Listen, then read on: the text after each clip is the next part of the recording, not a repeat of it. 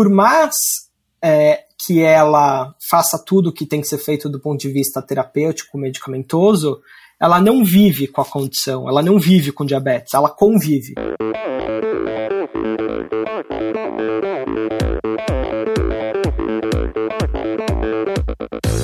Oi, eu sou a Fernanda Keller. Eu sou o João Amoedo. Sou Poliana Kimoto. Aqui é o Murilo Fischer. Aqui quem fala é Ronaldo da Costa. Olá, sou Henrique Avancini. E, esse é o Endorfina, Endorfina Podcast. Podcast. Endorfina Podcast. Tamo junto, hein? Sou Michel Bogli e aqui no Endorfina Podcast você conhece as histórias e opiniões de triatletas, corredores, nadadores e ciclistas, profissionais e amadores. Descubra quem são e o que pensam os seres humanos que vivem o esporte e são movidos à endorfina.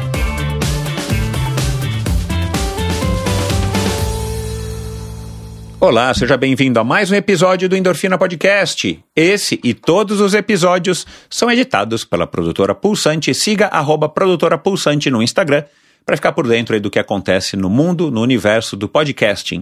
E se você tem um podcast ou quer ter um podcast, se você está planejando fazer um videocast ou um, uma live e você precisa de algum tipo de ajuda, entre em contato, arroba produtora pulsante, fale com o Gabriel, eu tenho certeza que ele vai ter o maior prazer em estar tá lhe ajudando.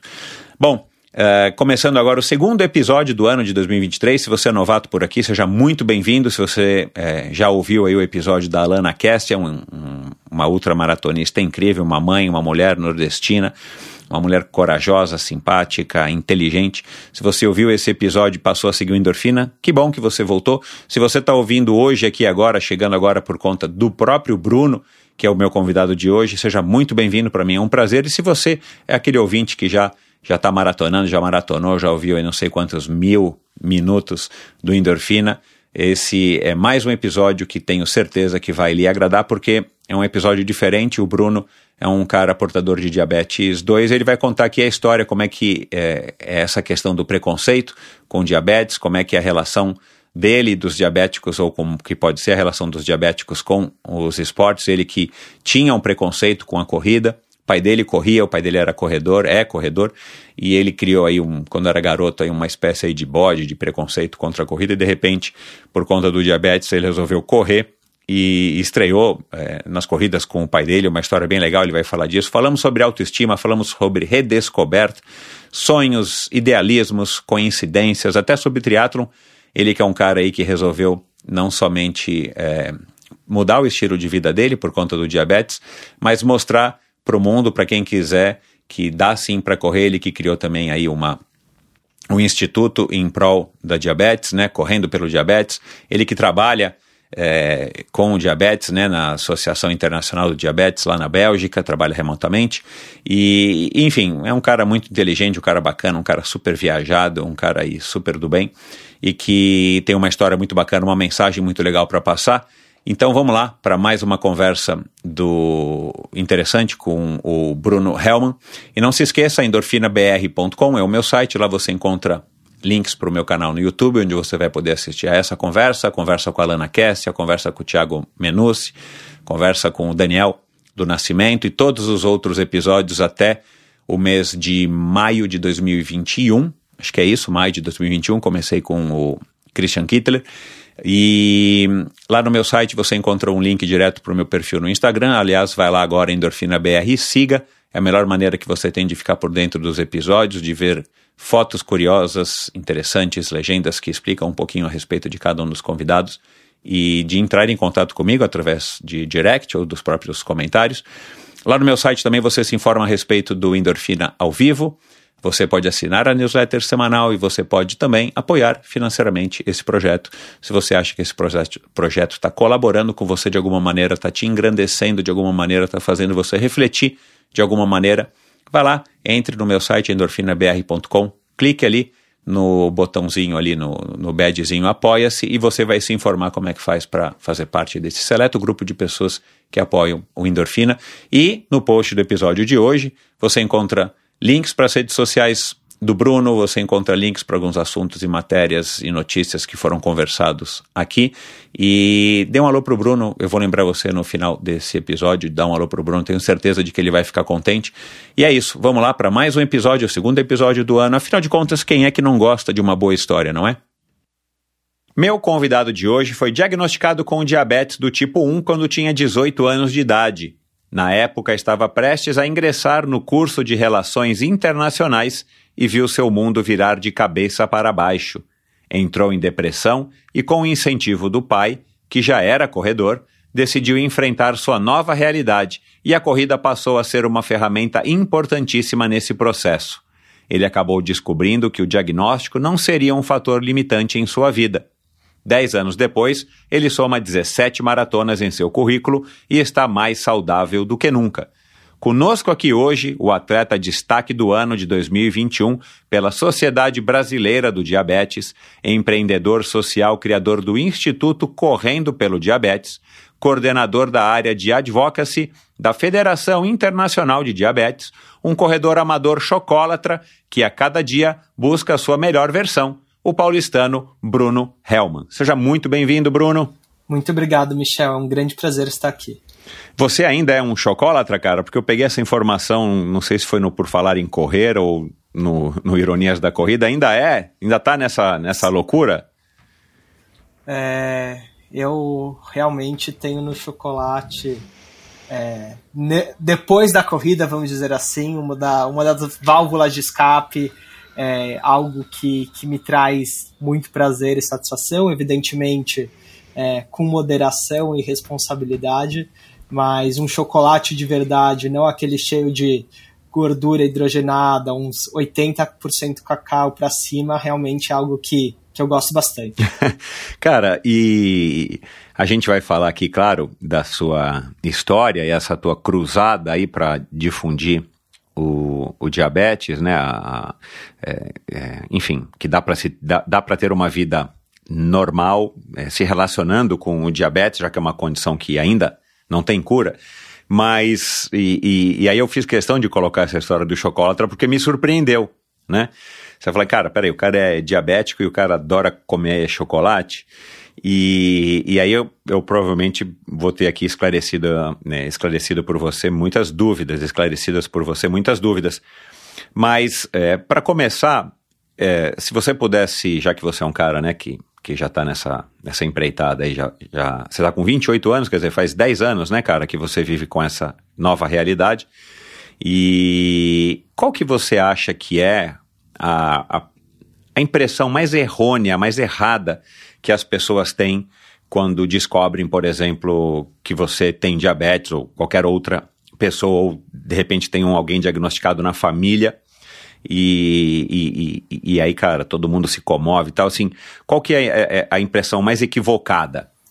Eu acho que da pessoa que é diagnosticada ou né, da, da família mais próxima, o, o maior, ou os dois maiores erros são, primeiro, o de culpabilização, é, o que que eu fiz é, que poderia é, ter sido é, diferente uhum. e é, o que, é, enfim, que minha vida de alguma, que a vida dessa pessoa de alguma forma é, tá limitada, tá, tá fadada, né? É, como quase que fosse um, um diagnóstico de uma condição terminal. E das pessoas, de um modo geral, da população, eu acho que tem muito ainda é, um olhar de coitadismo, um olhar de pena, é, e que no final das contas, tanto um contra o outro são combatidos com educação, são combatidos com informação. É, um endocrinologista é, estadunidense que, que fundou um dos principais centros de diabetes no mundo, que fica em Boston, Josley Center, ele falava que educação em diabetes era o próprio tratamento.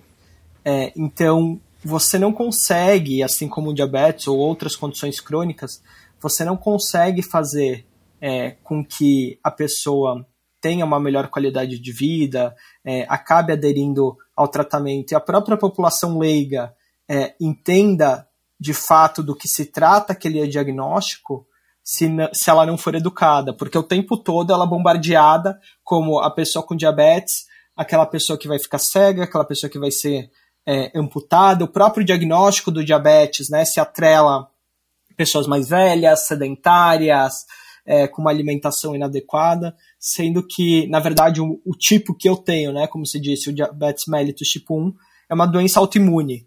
É, então, no final das contas, ela pode se manifestar em pessoas mais velhas, em pessoas mais novas, é, mas nada que eu fizesse ou deixasse de fazer é, teria evitado que em algum momento surgisse esse diagnóstico. Cara, como é uma doença autoimune, né, como você acabou de, de falar, é, eu não entendo quase nada ou nada, vou dizer aqui que eu não entendo nada, é, ainda em todos os estudos, se não me engano, a Associação, a, a Federação Internacional de Diabetes está comemorando 100 anos, é isso? Não, na verdade, é, ano passado foi celebrada o, o centenário. Ah, o centenário da primeira da, insulina. Da, da, desco, da descoberta da insulina. Isso, é, tá certo. E daí esse ano é, foi celebrada a primeira dose bem sucedida, porque entre a descoberta e a primeira dose, evidentemente, né, tiveram alguns testes, claro. etc. Ah, tá certo. E daí esse ano uhum. é, celebra-se o, uhum. o, o, aniversário 101. Uhum.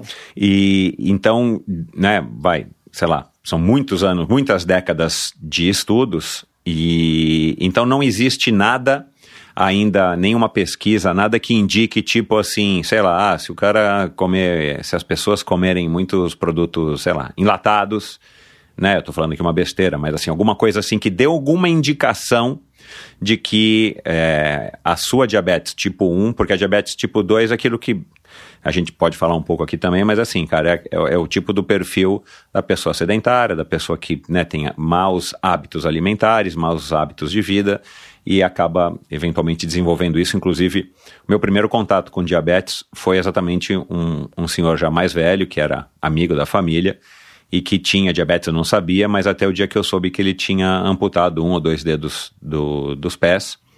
E aí minha mãe, eu era garotinho, minha mãe explicou que ele tinha uma doença e tal, e que, e, e claro, era, uma era uma pessoa sedentária nisso, falando, sei lá, talvez há 45 anos atrás.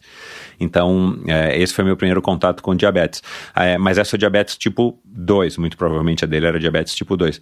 Então, não existe nada ainda é, em, em, pesquisas ou em andamento ou alguma indicação de que, ah, se o sujeito, sei lá, chupar um limão todo dia, pode ser que reduza o caso de, dessa diabetes é, tipo 1. É, não, é, e é muito curioso, né, porque quando você fala de uma doença autoimune, e diferentemente do que é, algumas pessoas pensam, o problema não está no pâncreas, é, que é o, o órgão responsável pela produção né, da insulina, que é um hormônio. É, o, o grande, a grande questão do, do diabetes tipo 1 e das doenças autoimunes é o nosso próprio é, sistema imunológico que acaba atacando alguns órgãos ou, ou algumas células, no caso do, do diabetes tipo 1, as células beta, que são responsáveis pela é, secreção da insulina. Então, de uma forma muito pragmática, a cura do diabetes tipo 1 seria dar um reset, dar, enfim, Entendi. você conseguir reconfigurar o seu sistema autoimune. É, no mês de novembro, né, é, de 2022, o FDA aprovou uma droga é, que retarda em até dois anos o surgimento do diabetes tipo 1. Uhum. É, então, eles, o que eles fizeram? Eles pegaram irmãos que é, um dos irmãos já tinha desenvolvido, já, já tinha o, o, diagnóstico de, de, diabetes tipo 1 é, e realizaram o uso dessa, dessa terapia, dessa droga, para ver se é, o, qual que era o efeito e conseguiu se comprovar que é, ela consegue retardar em até dois anos. Uhum. Honestamente, é, Michel, eu sou um pouco é, pragmático em, em relação a esse tipo de terapia, no sentido o custo dela, que é um custo é, astronômico, a gente está falando de é, centenas de, de milhares de real, é, para alguns meses sem, sem esse diagnóstico. E no final das contas, sim, tudo bem, eu recebi o diagnóstico mais velho, é, para mim é difícil me colocar no lugar de uma mãe, de uma criança. Mas assim, de um ponto de vista muito objetivo, se eu já sei que eu vou desenvolver essa condição, eu prefiro desenvolver de uma vez do que viver nessa expectativa ou, ou nessa é, nesse cenário né, nebuloso de quando que eu vou desenvolver. Uhum. É, que eu sei que vai surgir em algum momento. Uhum. Mas respondendo tua pergunta de forma objetiva, não, não existe é, cura e, e não se sabe exatamente qual que é a, a causa é, que desencadeia o, o diabetes tipo 1. Cara, nós vamos abordar esse assunto mais para frente, mas eu queria é, voltar um pouco agora aqui no tempo. Eu ouvi também, eu li, ouvi, acho que de novo em algum dos podcasts que você participou, que, que você jogava squash, né? É, fala um pouquinho da tua infância, qual era a tua relação com os esportes, você que é um, um paulistano, você estudou aonde, é, como é que era o Bruno até os 18 anos e, e, depois eu quero falar dessa escolha de relações internacionais. Muito curiosa essa pergunta, porque eu estava fazendo pedal agora e eu estava justamente escutando o episódio com o Guga. Ah, é, que legal, cara, obrigado. e, e daí é, ele comenta muito, né, como o esporte é, foi fomentado na, na vida dele, a questão, enfim, da natação, depois do polo e depois num período mais tarde ele voltar para natação novamente. Uhum. E eu sempre fui, Michel, aquele cara que, assim, é, se não era um dos últimos a ser escolhido na educação física, eu era escolhido para ser o goleiro no, é, no futebol. É, eu era extremamente desengonçado, eu experimentei vários esportes, então é, judô, natação, handball. Isso na escola? É, próprio, no, na verdade, eu, eu estudei é, na minha infância na, na escola viva e, e depois, é, com 12 para 13 anos, é, um pouquinho mais novo, eu fui para o Bialy, que era uma, uma escola judaica, uhum. né? Minha família uhum. é de origem judaica, é, que ficava ali na, na Simão Álvares, não, não existe uhum. mais. Mas assim, eu tinha essa, essa cultura, né, vocês falaram muito isso, da, dessa cultura de frequentar clube, então assim, às terças e quintas a gente saía é, da escola, ia direto pro clube, almoçava, jogava futebol. Pra hebraica. É, na hebraica. Uhum. Nos finais de semana também. Mas assim, eu sempre era o, o peba da turma. É, eu lembro que meus amigos acabavam né, se, se federando e, e eu não. Entendi. Então, assim, eu sempre tive no esporte é, uma, uma fonte de prazer, mas eu não tinha um esporte que, que eu era apaixonado, para além de torcer para o Palmeiras, assim como o Guga. Uhum. É, eu, não, eu não tinha um esporte que eu praticava com assiduidade. É, com 15 para 16 anos, eu morei um ano na Nova Zelândia. É, eu fiz um, um ano de high school lá. E foi o ano que, assim, esportivamente eu tive um, um destaque, é, porque o nível de fato era muito fraco, então eu, eu jogava pelo.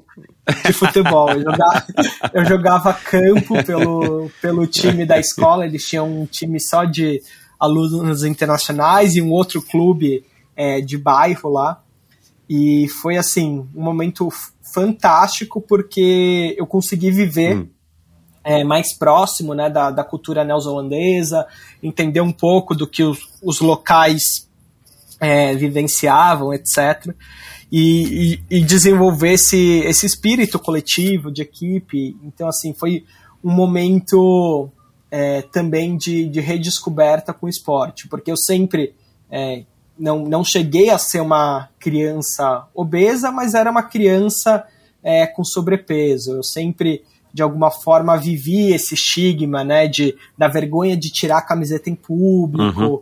é, na praia, na piscina eu ia com camiseta, é, enfim. E daí teve essa mudança é, dos 15 para os 16 que coincidiu com essa minha ida para Nova Zelândia. É, voltei, é, enfim, dois anos mais tarde eu recebi esse diagnóstico é, do diabetes. Na época eu jogava é, squash, eu tinha. Eu, eu gostava muito porque eu sempre tive uma explosão muito boa, mas às vezes a explosão era tanta que eu perdia a bolinha. Ah. E daí depois veio, enfim, veio o diagnóstico, eu parei de jogar um tempo e em 2015, 2000, 2014, perdão, o diagnóstico foi em 13, em 14 é, eu corri os meus primeiros 5 quilômetros na esteira, nunca vou esquecer, e sem sombra de dúvidas foi por influência do meu pai. Então, se eu não tive tanto é, essa. Por mais que eles incentivassem, né, não, não teve essa influência na infância, depois de adulto, no final da minha adolescência, meu pai teve esse papel fundamental que foi é, para que eu me tornasse corredor e, e, depois, consequentemente, maratonista. Antes tarde do que nunca, né, Bruno? Com certeza, com certeza. E o teu pai, e o teu pai é um corredor, corredor mesmo, assim, tipo treina, sei lá, com bastante frequência, participa de provas e tal, ou ele é um, um corredor esporádico? Hoje eu diria que ele está quase para um, um corredor aposentado. ele tá, tá, tá num ritmo de, de trabalho é, bastante alucinado. É, mas antes que eu começasse a correr, ele já tinha completado três maratonas. Ah, então, ele é um, ele é um, ele é um corredor sim, amador. Sim, mas. É, é, mas ele tinha, ele tinha assiduidade nos treinos e, e levava a sério. Uhum. Até a última maratona dele foi, foi em 2017, e agora eu tô nessa missão que nem ele teve lá atrás de é, tentar né, plantar a o, a sementinha da corrida, eu tô nessa missão de tentar recuperar esse prazer que ele tinha na corrida e quem sabe a gente voltar a fazer uma maratona juntos. Olha lá, cara. É bacana, né, cara, essa inversão agora de papéis, né? E quero falar disso, claro, já já. Agora, o, o, o teu pai corria é, quando você começou a correr? Ele já corria há muito tempo, assim? Tipo, é, ele começou a correr ainda mais jovem e, e, e, levou a sério ele a corrida come... né, como ele, um amador? Ele começou, ele começou a correr é, por volta de 19, 20 anos. Ah, olha lá. É, e eu, até curioso, que eu tinha ciúmes da corrida. Porque quando eu era moleque, é, sei lá, sábado, domingo, né, eu queria ir pro clube, jogar bola com ele, etc. E, e muitas vezes ele estava treinando. Uhum.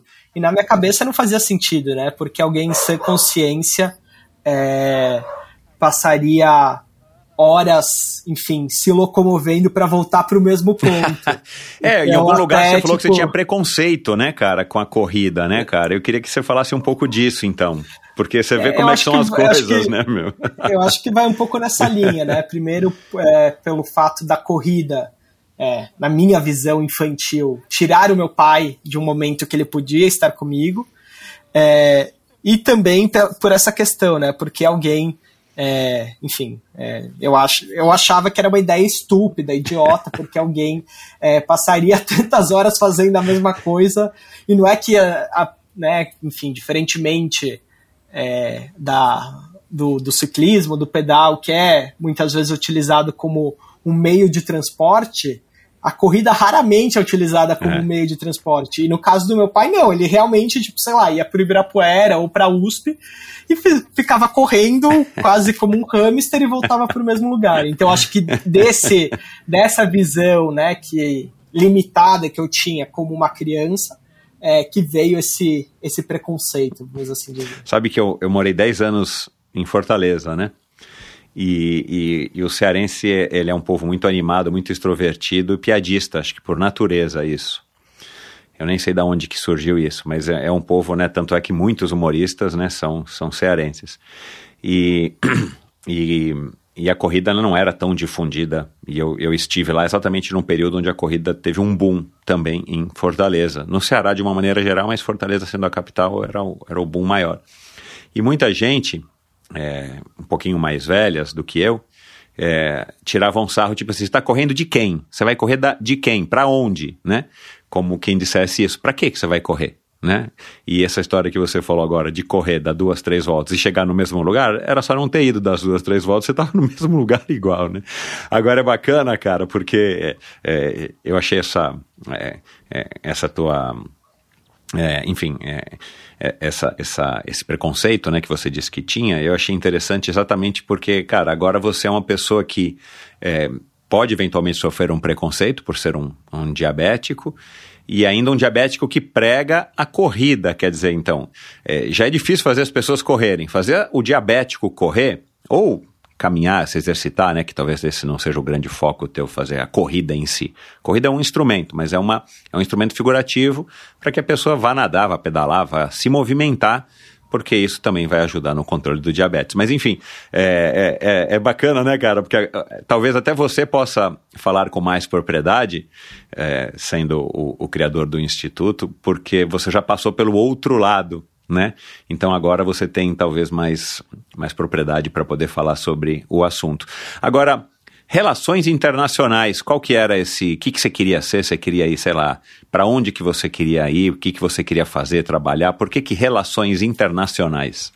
E só voltando um pouquinho, Michel, se me permite, né, nessa camada do desafio, enfim, dos preconceitos, e, e a gente volta, né, para para falta de informação. O que, que a falta de informação, seja na corrida, seja no diabetes, é, desperta nas pessoas. E eu adicionaria uma terceira camada desse desafio, e até voltando a alguns episódios atrás, acho que ano passado que você gravou com, com a Leluglio, que eu também é, sou vegano. Então eu brinco ah. que ter, diabe ter diabetes não era desafiador suficiente. Primeiro entrou primeiro entrou a corrida, daí depois eu virei maratonista e daí ainda por cima faltava algo, eu busquei o veganismo. Mas respondendo a tua pergunta sobre relações internacionais, é, desde pequeno eu fui submetido a essa questão é, da pluralidade, da diversidade, multicultural. Então, é, com 11 anos, eu fui fazer uma espécie de intercâmbio para a Suécia, é, em que eu fiquei quatro semanas com jovens de 12 países diferentes, em que, é, por meio de atividades né, socioeducativas, a gente é, trabalhava alguns valores como é, direitos humanos, desenvolvimento sustentável, é, conflito e resoluções e, e, diversidade. Então eu sempre fui é, rodeado dessa questão da, do internacional. Era o CISV, é, por acaso? Era o próprio. Ah, eu CISV. tinha um amigo que, há muitos anos, eu tinha um amigo que frequentava, não sei se é aluno, como é que faz, do CISV. Nunca mais ouvi falar, cara. Agora que você está falando, ele ia para a Suécia com alguma frequência. Eu, eu participei, né? Comecei como é, acampante, vamos assim dizer, e depois eu virei é, líder e, e, levei algumas delegações para Egito, Indonésia, Peru. É, então, assim, eu sempre fui submetido a esse, esse ambiente do CISV. É, além disso, eu acho que as relações internacionais tinha um pouco desse meu idealismo é, e dessa vontade de de mudar o mundo e de impactar o mundo.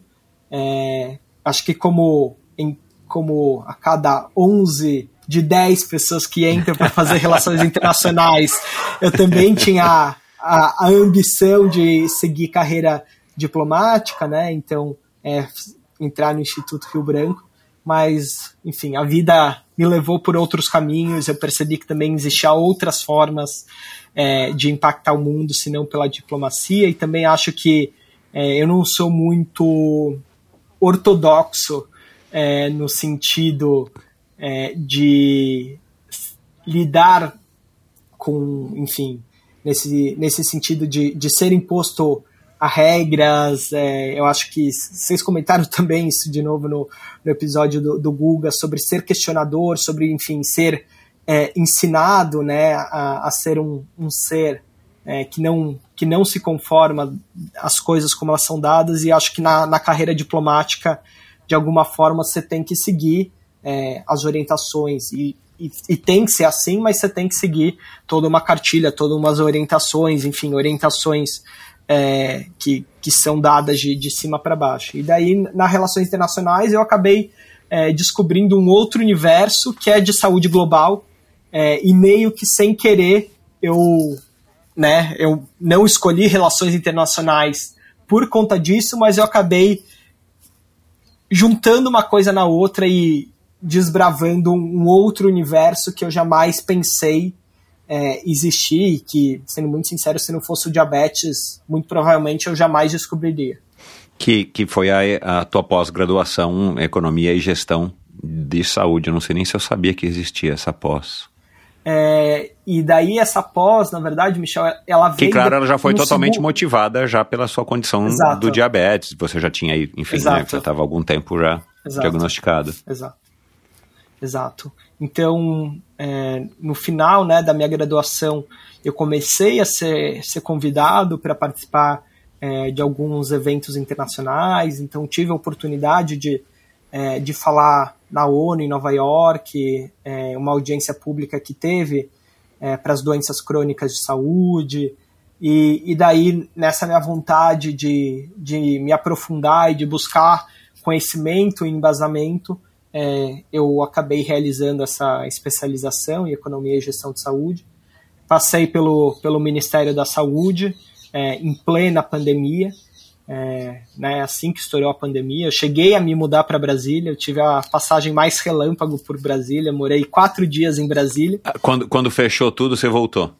Caraca, Exato. meu. Mas você continuou trabalhando virtualmente? Sim, eu, eu continuei um ano trabalhando remoto né, para o Ministério da Saúde, para a área é, de doenças crônicas. É, e daí chegou o convite de para ir para a Federação Internacional de Diabetes. E eu tô lá é, há dois anos. Esse, esse convite é, ele, ele surge, surgiu como? Você já estava fazendo muitos contatos e tudo mais, você já tinha criado o teu... Como é que era o nome do primeiro, da primeira versão do Correndo pelo Diabetes, que agora me fugiu?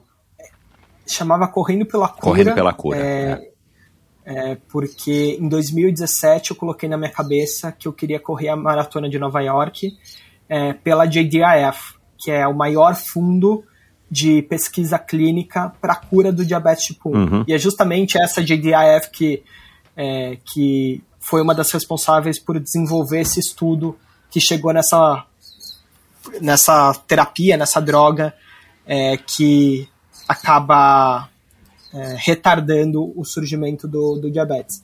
E daí na minha cabeça, né, o, o principal problema, a principal questão do, do diabetes, diabetes tipo 1 especificamente, é, seria ela não, ela não ter uma cura, e daí eu coloquei é, que eu iria é, desbravar esse mundo do, do empreendedorismo.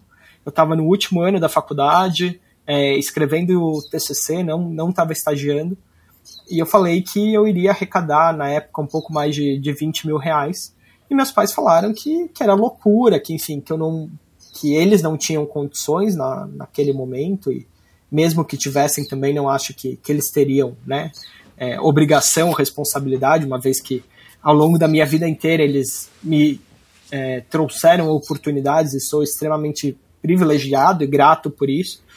É, mas também falaram que era para eu focar é, em me formar. E daí eu, como um bom teimoso, falei, não, vou fazer dar certo e fiz vaquinha online, vendi camiseta e no final das contas é, uma indústria farmacêutica, eu digo hoje, que acreditou muito mais no Bruno do que o projeto em si, porque o projeto era uma coisa muito amadora, mas eles cobriram é, os 20 mil reais, que era o custo da doação, né? depois tinham todos os custos é, da viagem em si, é, e daí meus pais tinham milha, conseguiam uma, uma tia-avó que é, me ofereceu um lugar para ficar, etc. Mas consegui esse, esse dinheiro, fui correr é, pela cura do diabetes, então por isso correndo pela cura. E daí quando eu voltei eu comecei a me questionar, tipo, o que, que era a cura, né? E, e daí, como eu já disse, a, de um ponto de vista muito objetivo, a cura de uma doença autoimune é um, é um novo sistema imunológico e eu não queria é, que as pessoas vivessem com essa expectativa, né?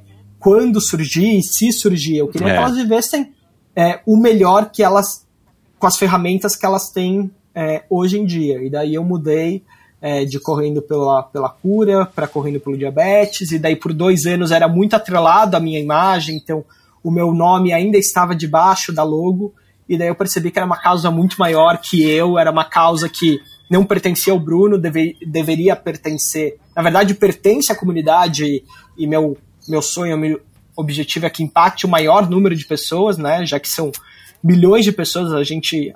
Algumas as estimativas variam entre 8 e 10 milhões. É, é, da, desculpa, 8 a 10% da população brasileira, então a gente está falando Bastante, é, alguma coisa entre 15 é, e 20 milhões de pessoas.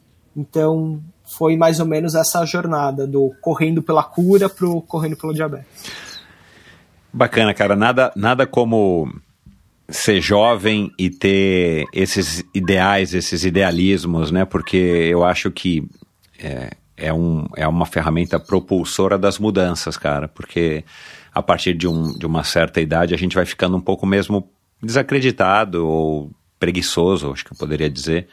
E, e, eu tenho uma filha de 23, né, cara, que é ainda um pouco mais nova do que você, mas é, eu falo para ela assim, cara, você tem que você tem que lutar pelo que você acredita que vá te trazer felicidade e que vá de alguma maneira impactar o mundo, porque é, da maneira como o mundo está hoje, não dá muito otimismo, né, cara? E se a gente não tiver sangue novo, jovem, inteligente, disposto como você e tantos outros, eu acho que a chance da gente mudar é um pouquinho menor, né?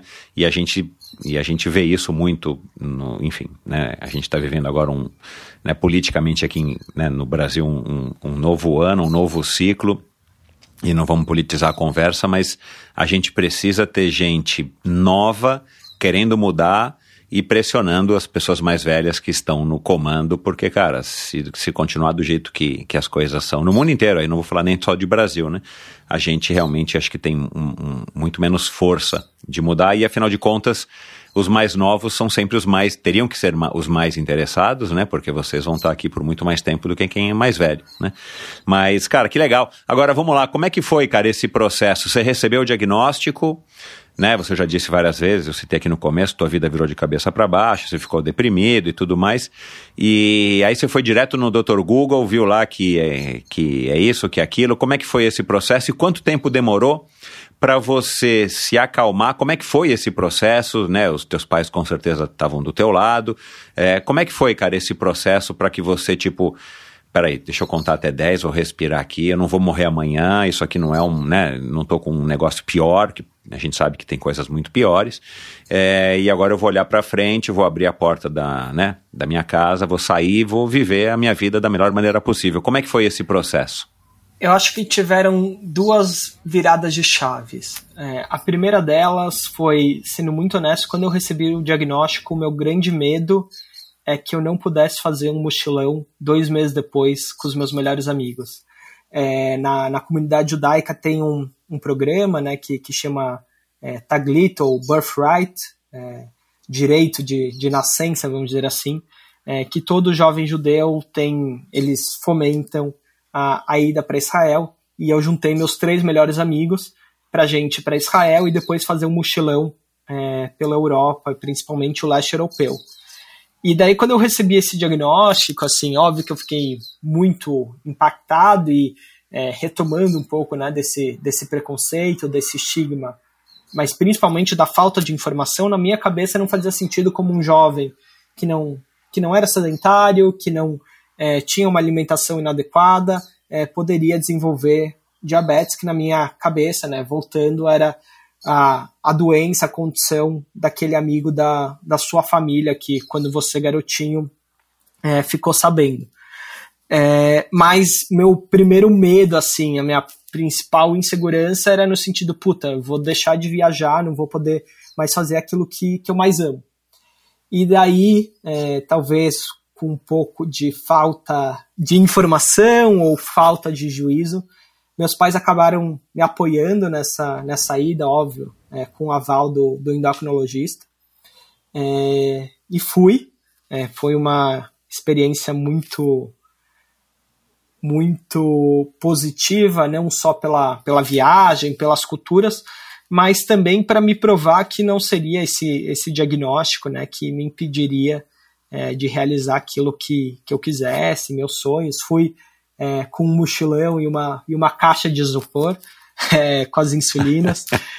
Tive alguns perrengues, então, é, saindo de Israel, eu perdi o glicosímetro hum. é, no hum. aeroporto de, de Jerusalém, e a gente ia chegar em Berlim num domingo, e então eu, eu ia ficar algumas horas sem poder medir a glicemia, e daí quase entrando no, no portão de embarque, anunciam o meu nome é, no sistema de som do aeroporto, então aquela coisa meio é, quase hollywoodiana, assim, no final das contas deu tudo certo, sobrevivi, voltei inteiro. Não, anunciaram seu nome é, por quê? Porque acharam? Acharam. Acharam meu. Caramba, meu. Acharam meu E eu tinha falado, né, pra companhia aérea, é, e, e daí anunciaram meu, tinha deixado meu, meu contato e, e anunciaram achando, falando que tinham achado. Caramba. E, e então acho que né, esse primeiro momento que é o momento deu que foi um período muito curto da é, redescoberta que eu, enfim, eu não estaria afadado, meus sonhos não, não estariam limitados ao diagnóstico.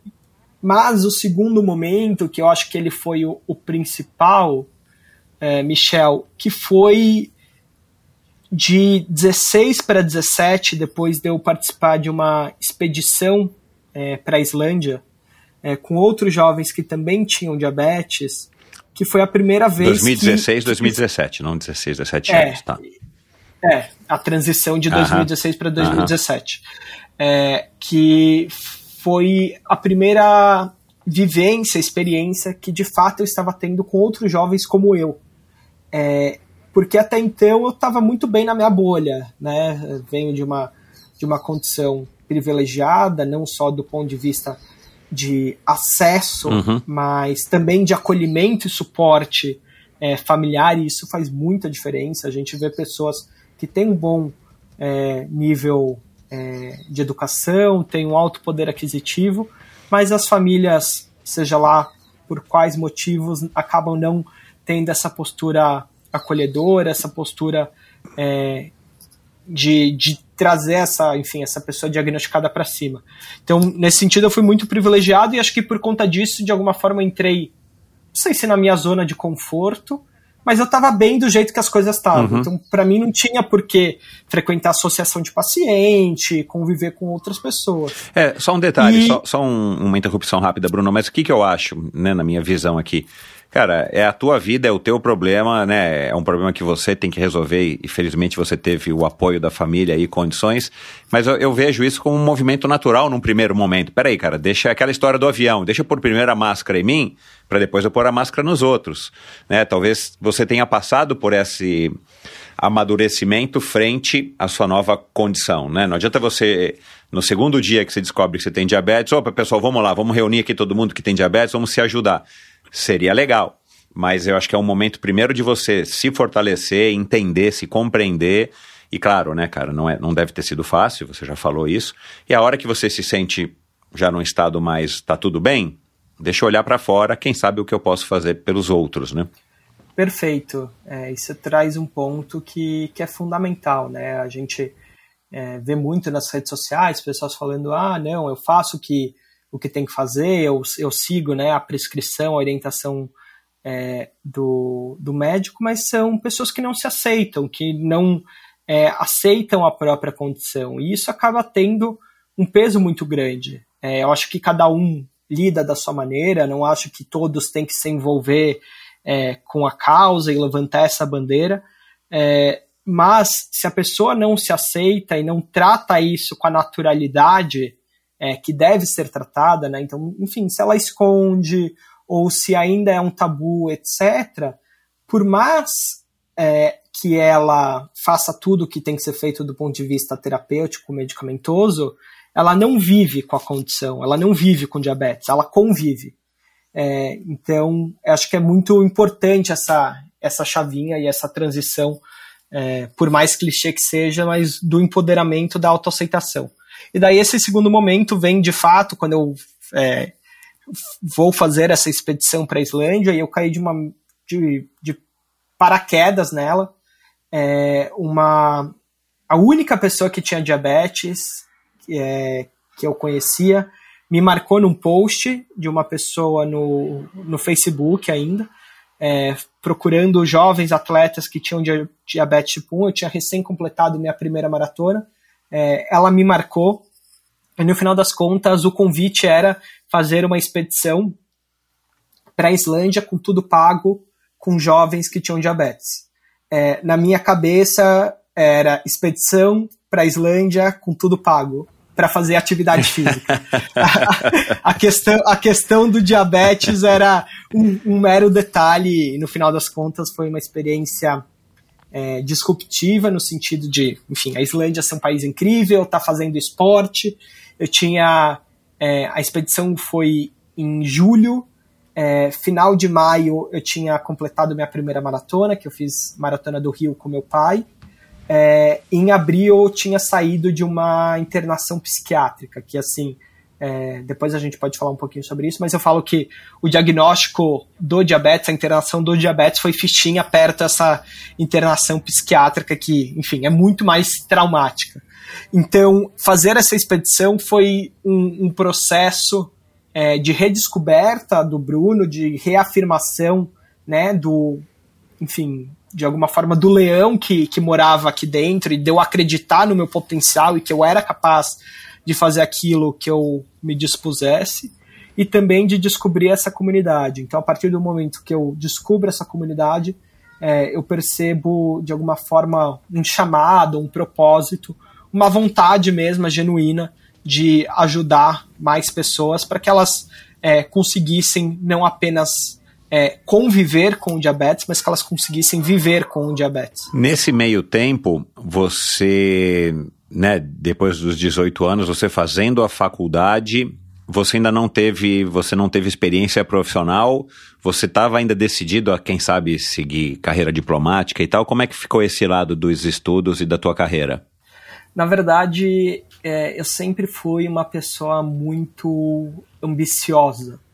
É, então, com seis meses eu eu estava na, na empresa júnior da, da faculdade, é, virando o, o primeiro é, semestre para o segundo, eu entrei é, numa das principais amadoras é, de container né, do, do mundo, é, e daí, de novo, o, a importância do, do esporte, desse coletivo. Era um veterano meu que jogava futsal comigo é, na, na faculdade, então eu, eu era um goleiro razoável é, de futsal, então acabei entrando no futsal, joguei é, por dois é, né, que eram Jogos Paulistas de Relações Internacionais, não tinha goleiro de handball e, e também acabei indo pro, pro gol do hand, mas no, no grupo de, de futsal é, da, da faculdade, esse veterano postou, falou que estavam procurando estagiário, fui,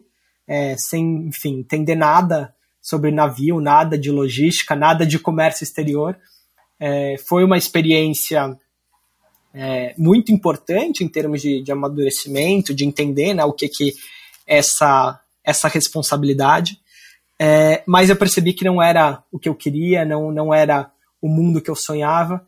É, assim é, como parece que eu estou tietando o Google, mas é que de fato várias, várias coisas que ele falou. Vocês são palmeirenses, tá bom, tá valendo. O, o, o, pior é que eu não sabia que ele era palmeirense, juro. Ah, não? É, não, e, e, mais curiosamente, o pai do Guga é, deu o diagnóstico para minha namorada, é, que também tem diabetes, há 30 anos atrás. Então, assim, essas ironias é, da. Porque é um endocrinologista famoso. Exato. Uau, Sim, ele foi, ele foi, presidente da Sociedade Brasileira de Diabetes. É, e demorou alguns anos para eu ligar que o Dr. Chakra era pai do Guga Chakra. Mas, enfim, é, Caramba, só voltando que eu tinha, que eu tinha essa, essa relação muito forte com o Oriente Médio.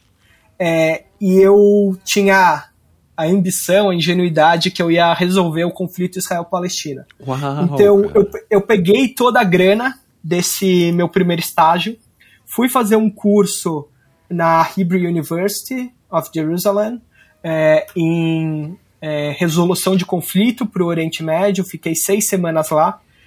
E daí é, eu aproveitei, eu já tinha ido para Israel em outras duas oportunidades. William Uri foi teu Dessa... professor? Não, não foi.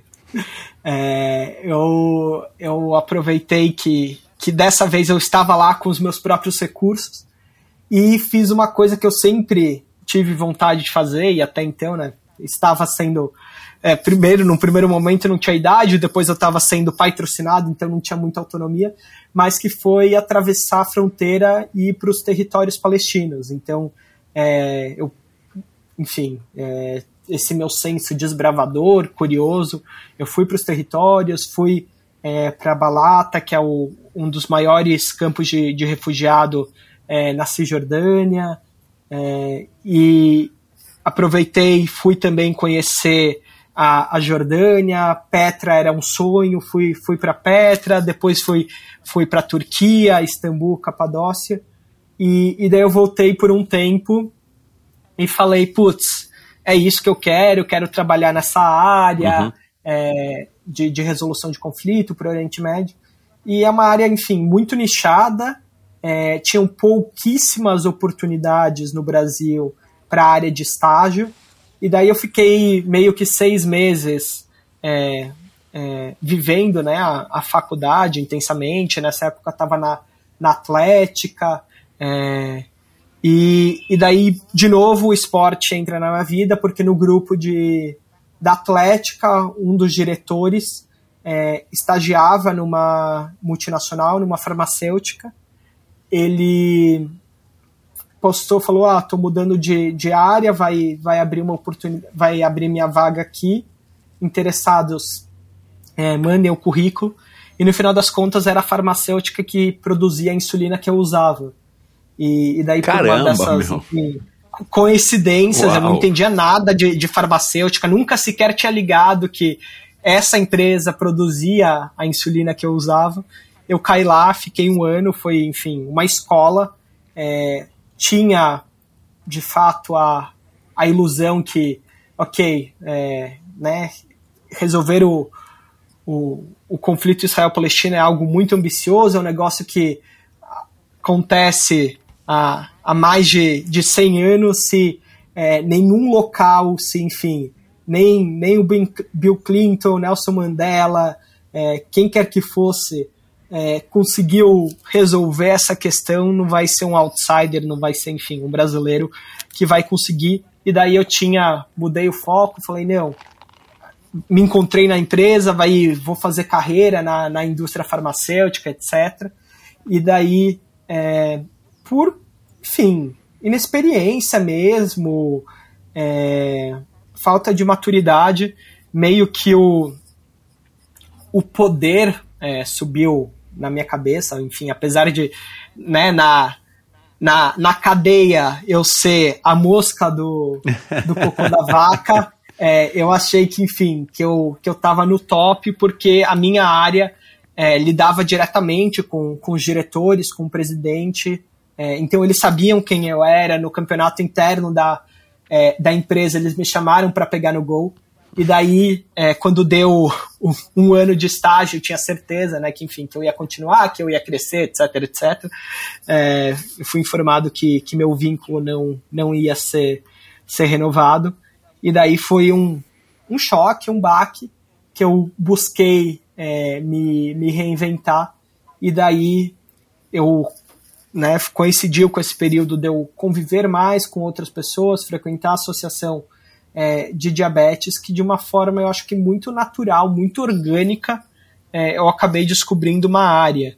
É, e, e, é curioso da, que da graduação, por muito tempo, é, Michel, assim, é, para mim a, o curso de Relações Internacionais não fazia muito sentido. É, eu não via muita aplicabilidade da teoria, né, daquilo que, que eu estava aprendendo. E, e no final das contas, as coisas meio que foram se encaixando.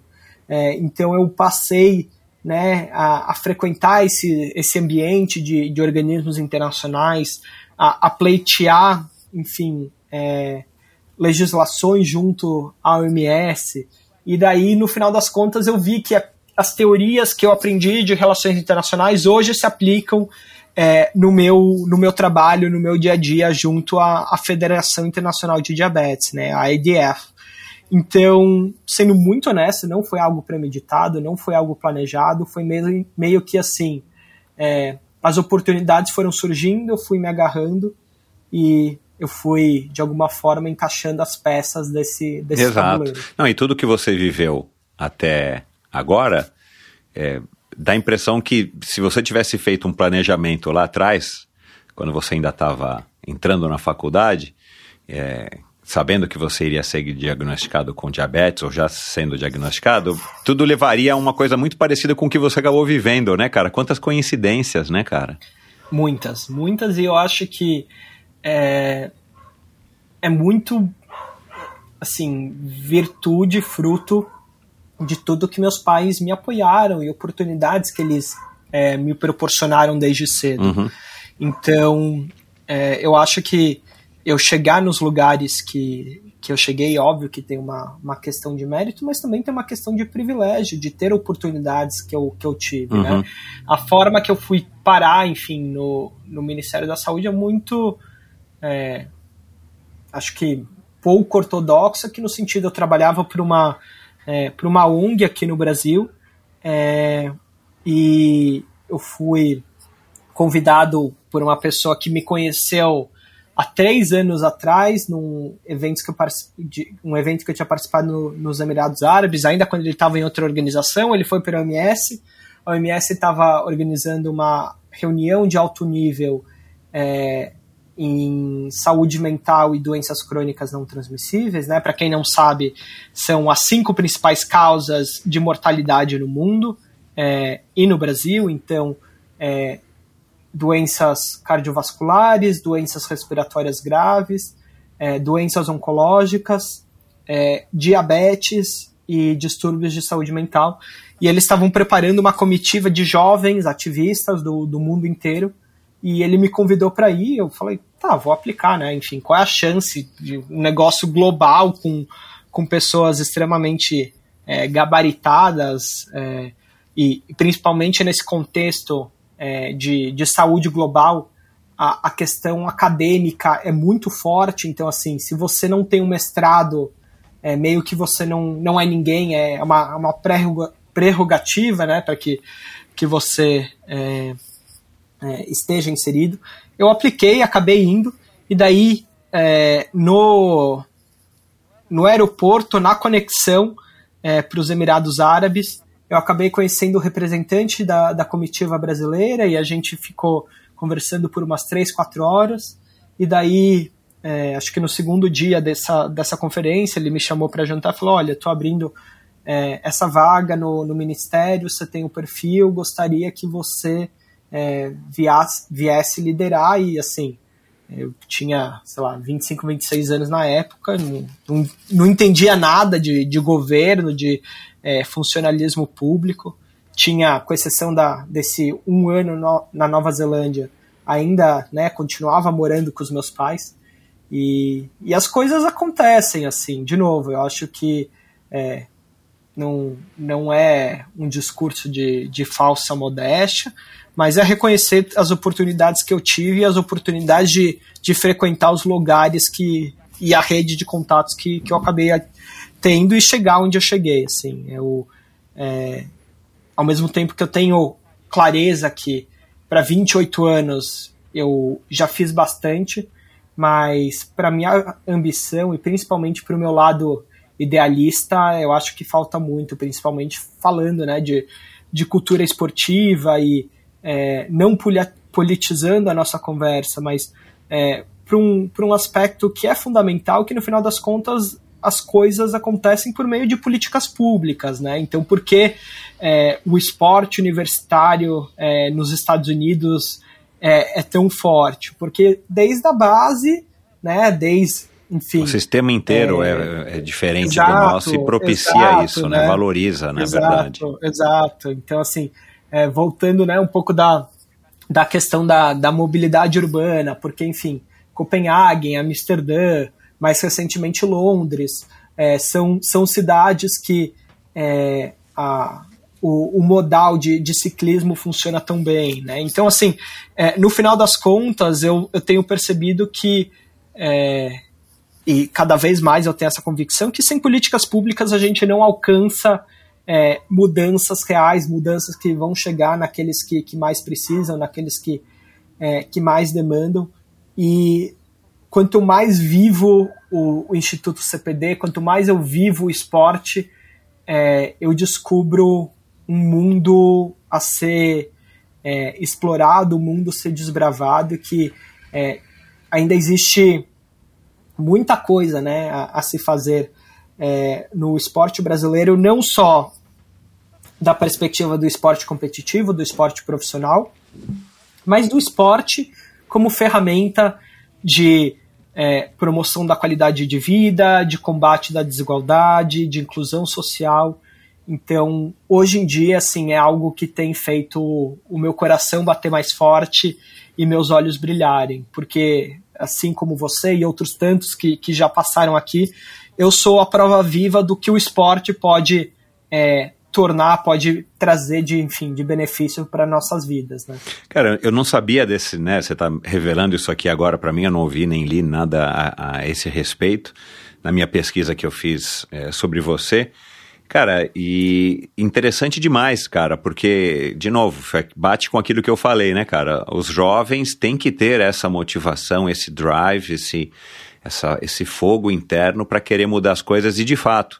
É, eu já sabia disso e, e, eu vivo o esporte há muitos anos, mas o endorfina tem me aberto, tem me escancarado muito mais isso, né, nesses cinco anos e meio, é, conversando com pessoas interessantes como você, exatamente isso, cara. Como o esporte, ele muda, ele transforma, ele educa e, e, e, que bacana, cara, que você tem essa, essa motivação e esse sonho, essa missão. E, e, e, pensando nesse aspecto, né, cara, o teu papel à frente do Correndo pelo Diabetes e agora na Federação Internacional de Diabetes são só pequenas etapas que eu imagino que você esteja planejando né, ao longo da sua, né, da, da sua vida, que vão te levar cada vez mais alto e de repente ter realmente um, um poder de estar tá, é, transformando ou ajudando a transformar a vida de muitas pessoas aqui no Brasil através do esporte. Interessantíssimo, cara, porque é, é, você começa com um foco né, que é o, o, o diabético, é, é, fomentar, né, é mostrar, quebrar o tabu, quebrar essa, esse preconceito, e de repente você vai estar, tá, em algum momento, tomara, falando para cada vez mais pessoas. Vou pedir para minha filha ouvir esse, essa nossa conversa aqui, é, mas enfim. Cara, agora vamos voltar para corrida, cara, né?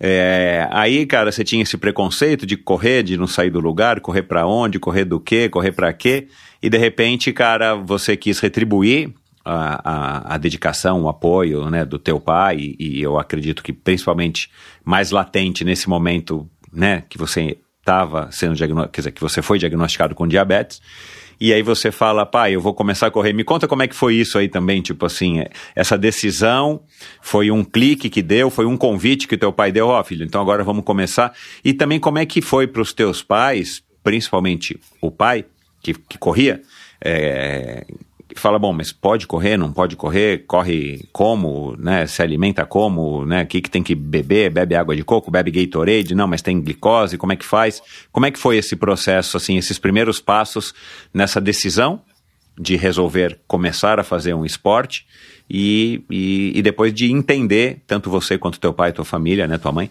entender como é que seria esse processo? É, eu, eu acho que foi exatamente isso. Foi um clique no sentido, tipo, putz, olha tudo que meus pais, né, fizeram por mim, é, fazem por mim e é óbvio que ali, de uma forma objetiva, era o meu pai, porque o, o sonho, né, era o sonho dele, ia ser realizado ao lado dele, mas de alguma forma eu estava é, é, agradecendo a minha mãe, homenageando a minha mãe pela é, pela, pela resiliência, pela, enfim, por essa vontade de viver muito grande que eu acho que, que eu herdei é, do lado dela. Minha família, a avó dela é, é sobrevivente do Holocausto, então ela pulou é, de um trem em movimento que estava indo é, para um, um campo de concentração. É, então acho que esse, esse lado né, de, de não desistir, de é, tentar fazer do limão é, uma limonada, é, por mais azeda que ela possa ser, mas continua sendo uma limonada. É, e daí eu falei, cara, nenhum bem material vai ser tão grande, tão significativo quanto algo é, que seja fruto do, do meu próprio esforço e, e, dedicação.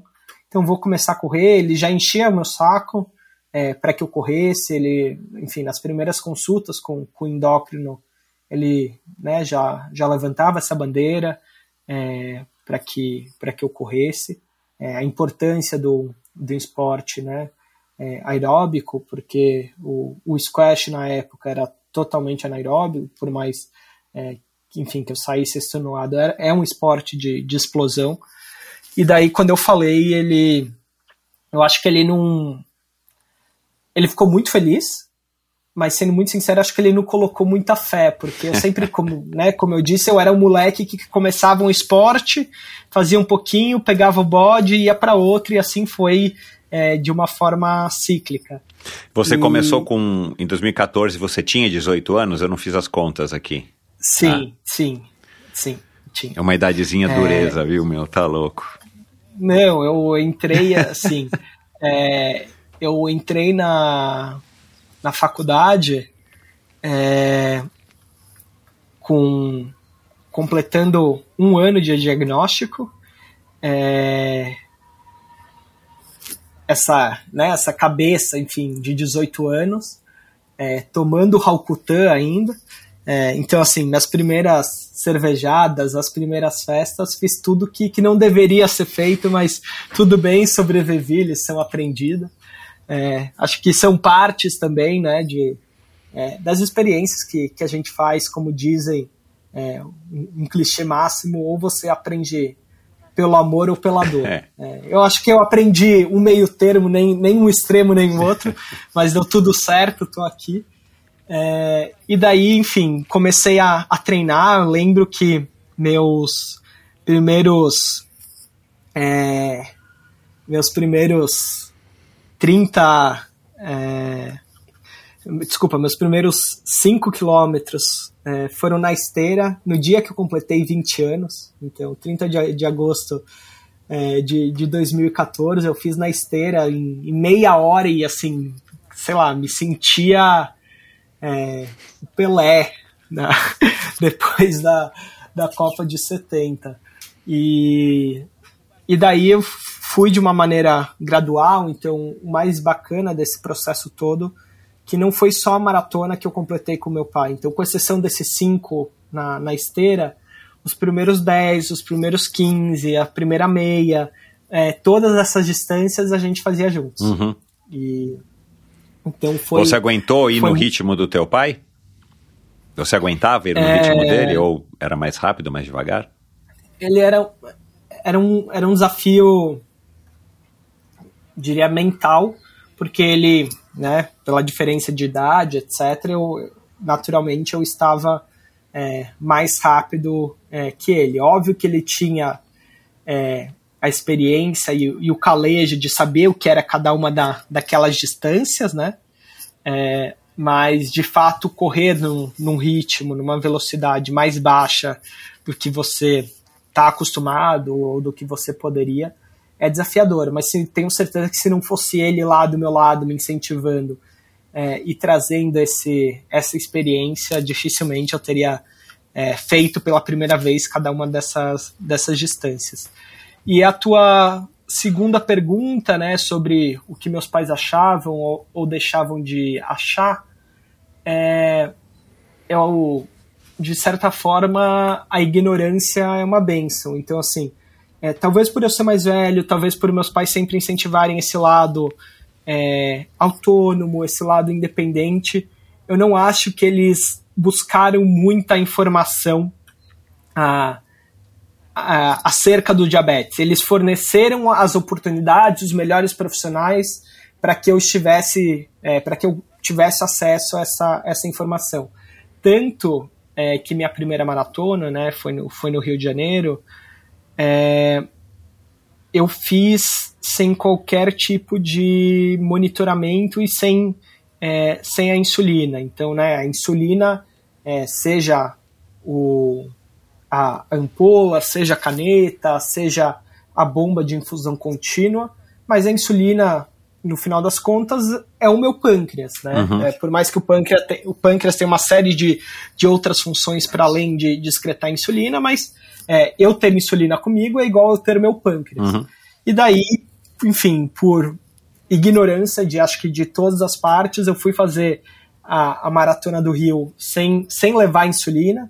É, tinha aplicado um pouquinho pela manhã, mas saí sem insulina, então se precisar de alguma coisa não teria insulina para aplicar. Saí sem o, sem o glicosímetro, na época ainda não existiam sensores né, no Brasil, é, então saí sem o glicosímetro. E eu fui fazendo essa suplementação com carboidrato de, de rápida absorção, com base no feeling, então o famoso chutômetro. Ah, eu acho que tá baixo, acho que tá alto, não sei o quê. No final das contas, eu terminei com a glicemia assim, é, perfeita, é, dentro do, dos parâmetros. Mas o que aconteceu ao longo desses 42, 195 quilômetros, eu não tenho a menor ideia. Então, é, eu acho que de alguma forma a falta de informação foi benéfica e óbvio que eu contei com uma com muita sorte, eu jamais recomendo que as pessoas façam isso, então, é, seja, né, é, independentemente da distância que você vai fazer, sempre saia com um mecanismo de você medir é, a glicemia, principalmente uma hipoglicemia, pensando em atividade física, é a mais perigosa, né, uma, uma hiperglicemia, que é quando o sangue, enfim, fica com, com acúmulo de glicose e que pode gerar é, que você acabe convulsionando, etc. É, você precisa de que dê tudo muito errado, uhum. que você fique muitas horas sem insulina. Então, assim, dificilmente é, você vai ter uma, uma hiperglicemia, entrar em estado cetogênico num, numa atividade física. Então, assim, o mais importante é que você tenha como medir a glicemia e como corrigir uma, uma potencial hipoglicemia, porque é o mais perigoso, né? uhum. né? Então, na, na, pior das hipóteses, né, sei lá, ah, esqueci o glicosímetro, ou é, o glicosímetro parou de funcionar, seja o que for, é, nessa situação específica é muito mais aconselhável que você corrigir para cima e depois você, né, com, depois que você terminar, atingir seu objetivo, você vai lá e corre atrás do prejuízo, do que você não ter a energia necessária, não ter a glicose necessária disponível e correr o risco, enfim, de morrer por uma hipoglicemia eventualmente. Uhum.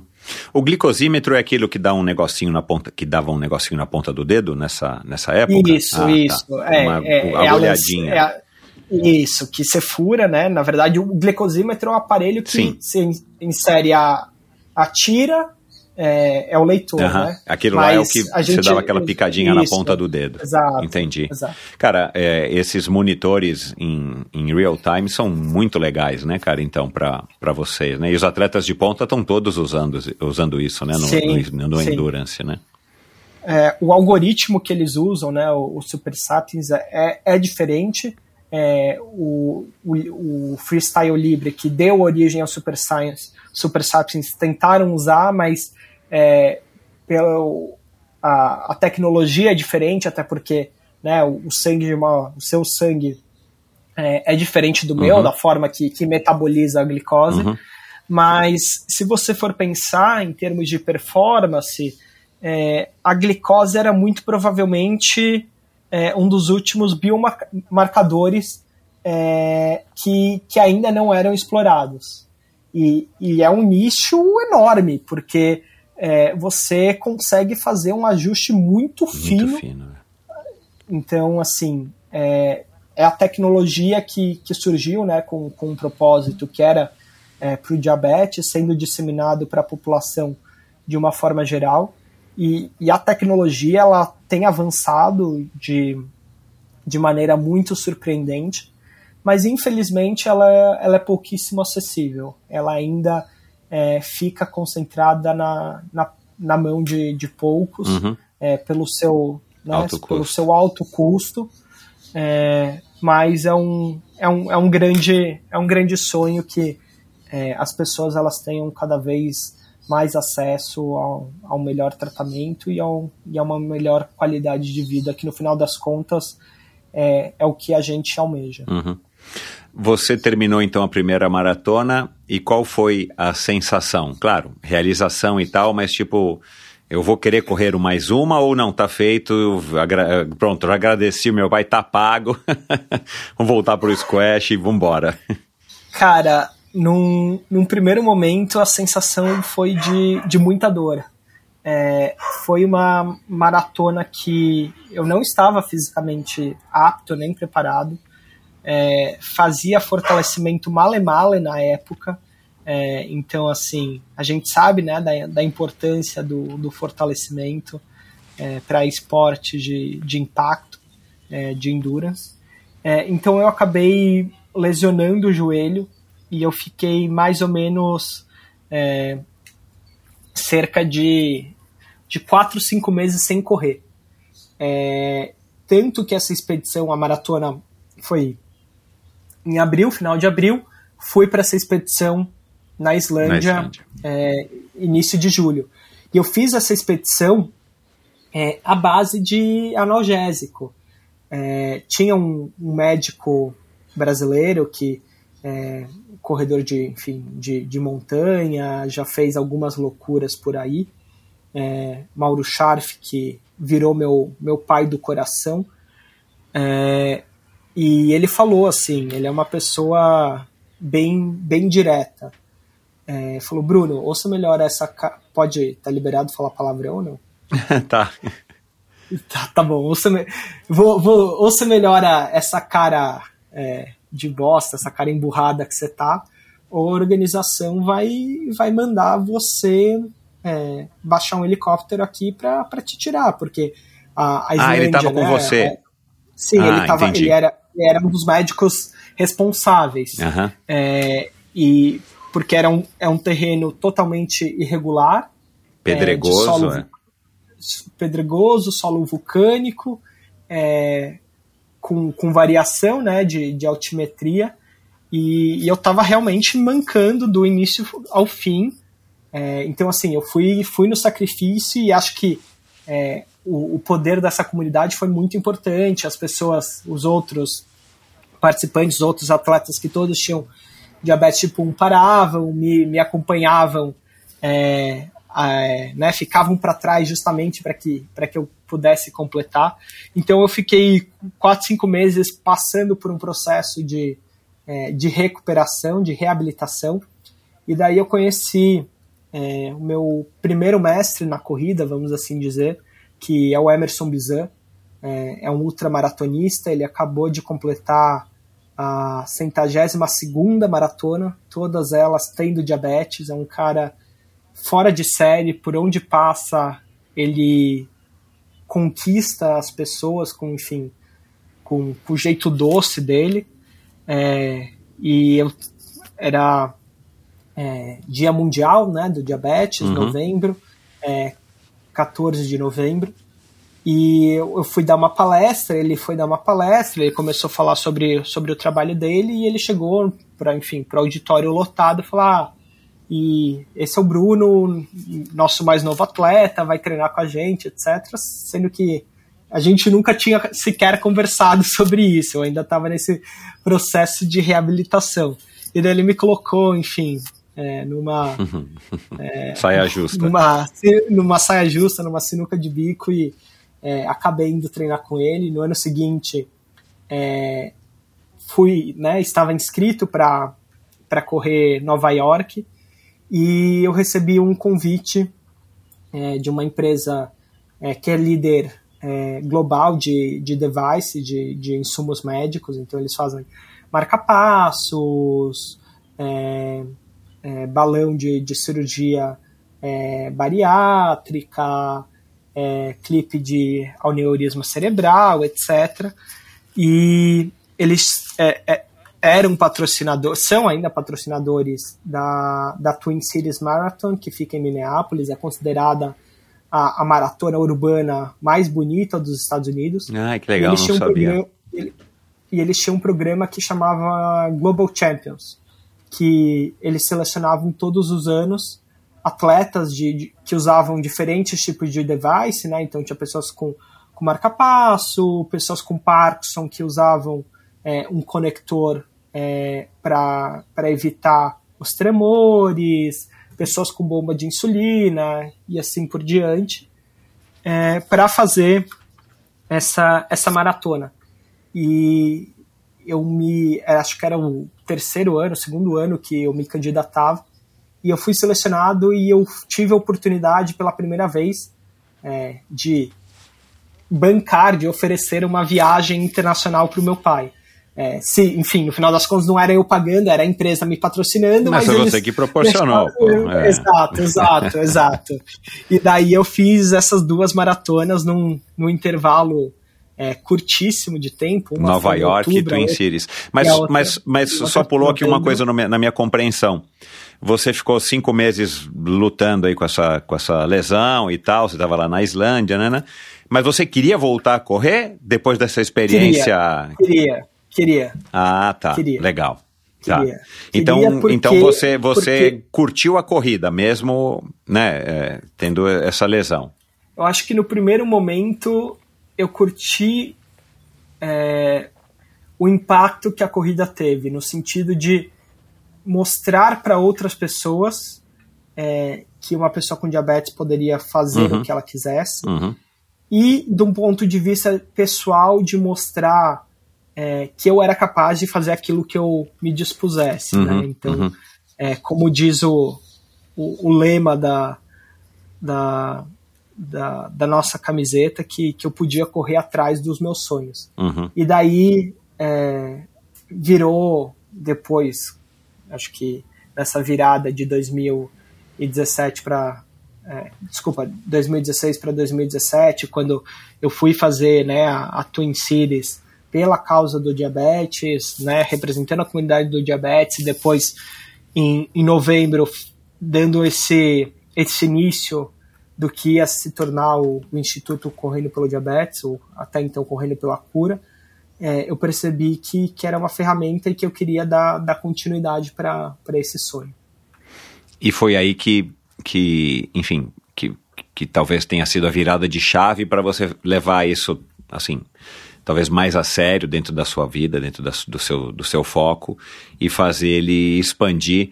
E foi agora, né? Em 2000, foi 2022 ou foi 2021 que começou agora essa história também de ter planilha? Que vai, queria que você falasse agora um pouco, né? Do Correndo pelo Diabetes. Já falou tanto aqui, eu sei um pouquinho, mas eu não sei tudo. Eu queria que você falasse para o ouvinte que talvez não esteja familiarizado para ele entender o que, que é de fato esse Instituto Correndo pelo Diabetes. Perfeito. É, então, nós somos uma organização né, sem fins lucrativos, é, filantrópica, então nosso objetivo é ajudar a, as pessoas com diabetes e é, quando a coisa estiver bem sedimentada das doenças crônicas de uma forma geral, já que elas têm muitas é, similaridades entre elas. É, o nosso grande objetivo é promover a saúde e a inclusão por meio do esporte, por meio da troca entre pares. A gente acredita muito é, na importância da atividade física como linguagem e a comunidade é, e, e, a comunidade, né, como canal. Então, é, a gente tem diferentes iniciativas. Todos os anos a gente é, organiza uma, uma corrida é, em, em prol do, do diabetes no mês de novembro. Infelizmente, ano passado, 2022, a gente não, não conseguiu é, realizar, mas hoje o nosso core business é um programa interdisciplinar que entra um pouco da, da história da planilha que você falou, é, de uma forma é, objetiva, por mais que tenha planilha, nós não somos uma, uma assessoria, nós vamos além de uma assessoria, porque a gente oferece, junto com a prescrição né, da, da prática da atividade física, seja lá corrida, caminhada, aulas virtuais de yoga, é, treinos de, de fortalecimento e mobilidade, a gente oferece justamente a educação em diabetes. Então, né, a informação e a educação, elas são transformadoras, elas são capazes é, de, de empoderar e de fazer com que as pessoas vivam é, em plenitude. Então, hoje a gente tem diversos profissionais de saúde é, que fazem todo esse acompanhamento é, para as pessoas com diabetes. e a gente passou por diferentes momentos, então é, antes da pandemia estourar, a gente teve um, um piloto no, no, Rio de Janeiro, que foi, enfim, muito bacana. A gente levou 30 pessoas, acompanhou 30 pessoas que, é, por três meses, eles pudessem treinar para realizar os primeiros 5 é, ou 10 quilômetros deles na, na tradicional corrida circuito das estações. Todo corredor que, que se preze já fez pelo menos uma corrida do, do circuito das estações. E, e foi, de fato, uma experiência muito bacana. O próprio José Loreto, né, o ator global que, que tem diabetes tipo 1, ele participou de, de treinos conosco. É, e, e daí a ideia era que a gente desse continuidade e, o, o, a, do modelo de negócio era fazer os diferentes running crews, os diferentes grupos de corrida ao redor do Brasil. Veio a pandemia, a gente teve que se reinventar, se redescobrir. A gente começou então com um projeto é, virtual totalmente remoto que a gente é, em, em 2021 a gente teve mais de 300 participantes do, do Brasil inteiro. É, e hoje a gente está nessa, nessa fase de é, redesenho do modelo, então uma coisa mais híbrida que é, continue né, com, com o virtual, porque tem uma, uma capacidade e uma é, capilaridade para chegar em lugares que, se dependesse do, do presencial, a gente jamais uhum. chegaria, mas também é, nos grandes centros, nos grandes polos, tentar recuperar essa questão do presencial que a gente sabe a, a grande diferença. E pensando em futuro, o que a gente é, almeja e o que a gente projeta é, é desenvolver um, um, modelo, um business que consiga ser replicável é, na atenção primária de saúde, então lá na ponta, nas UBSs, que a gente é, consiga a, a baixo custo oferecer um, um pacote, vamos dizer assim, é, correndo pelo diabetes para que as secretarias municipais de saúde consigam é, levar para o maior número de pessoas é, com diabetes para que por meio, né, de novo, da atividade física e da troca entre pares eles consigam atingir é, melhores resultados glicêmicos, mas o grande objetivo é melhor qualidade de vida. É, então, esse é um pouquinho do, do que a gente faz hoje. Qualquer um que tenha diabetes e que queira se informar sobre né, a corrida, ou como que pratica uma caminhada, ou se pode, como pode, vocês também fornecem esse tipo de orientação. Sei lá, tem encontros, troca de mensagens. Sim. Eu li, acho que no site, né, que tem uma contribuição que a pessoa paga para fazer parte desse, desse clube, né? Uma espécie é, de clube. E, e aí ela, ela recebe em troca, de novo, não é a planilha, mas assim, é um, é uma, é um, é um grupo de discussão, um grupo de informação, uma troca de experiências para que elas se encorajem e, e, vençam também, eventualmente, até o próprio preconceito delas mesmas com, com, com, a, com a condição, para poder serem pessoas ativas. É mais ou menos isso.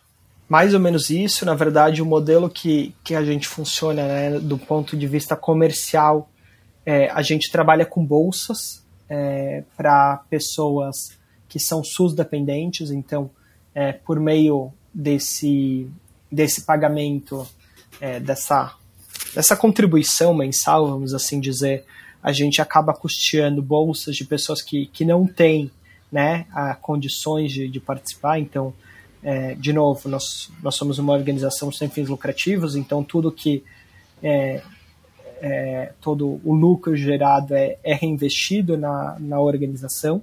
É, e então essa contribuição também ajuda que a gente consiga democratizar e levar pessoas que, que não teriam essa, essa condição. E falando de, de informação, né, é, é muito por aí também, Michel. Infelizmente, os próprios médicos endocrinologistas ou até mesmo educadores físicos, pensando no, no ambiente escolar, é, têm preconceito em prescrever atividade física para pessoas insulinizadas, porque dá trabalho. É, não, não é algo simples, é uhum. é uma equação é, matemática que você tem que fazer os ajustes, dose, alimentação, duração, intensidade, horário do dia. Uhum. É, então, assim, não é algo é, fácil no sentido tipo, ah, vai lá, caminha é, 20, 20 Entendi. minutos por dia, let's bora.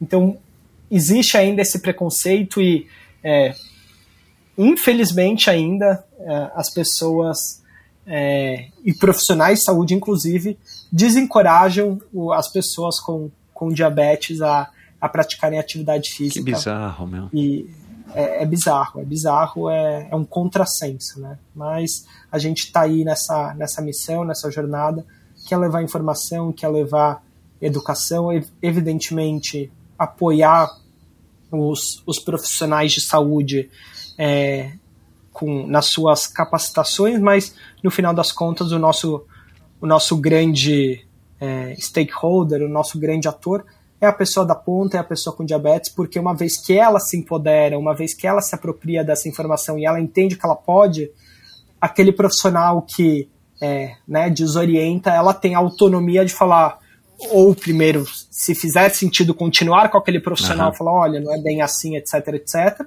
ou ela buscar um melhor Exato. tratamento, um melhor profissional. Exato, exato. Vocês têm, é, de alguma maneira, conseguido monitorar isso? Se vocês estão criando, sei lá, mudando não somente a mentalidade das, das, das pessoas, dos portadores de diabetes, mas de alguma maneira impactado a comunidade médica? Vocês têm médicos, por exemplo, esse Dr. Scharf, né, Charme, é, que, que também atuam nessa, nesse sentido de estar difundindo isso de uma maneira né, no outro lado, né, de cima para baixo, vocês de baixo para cima?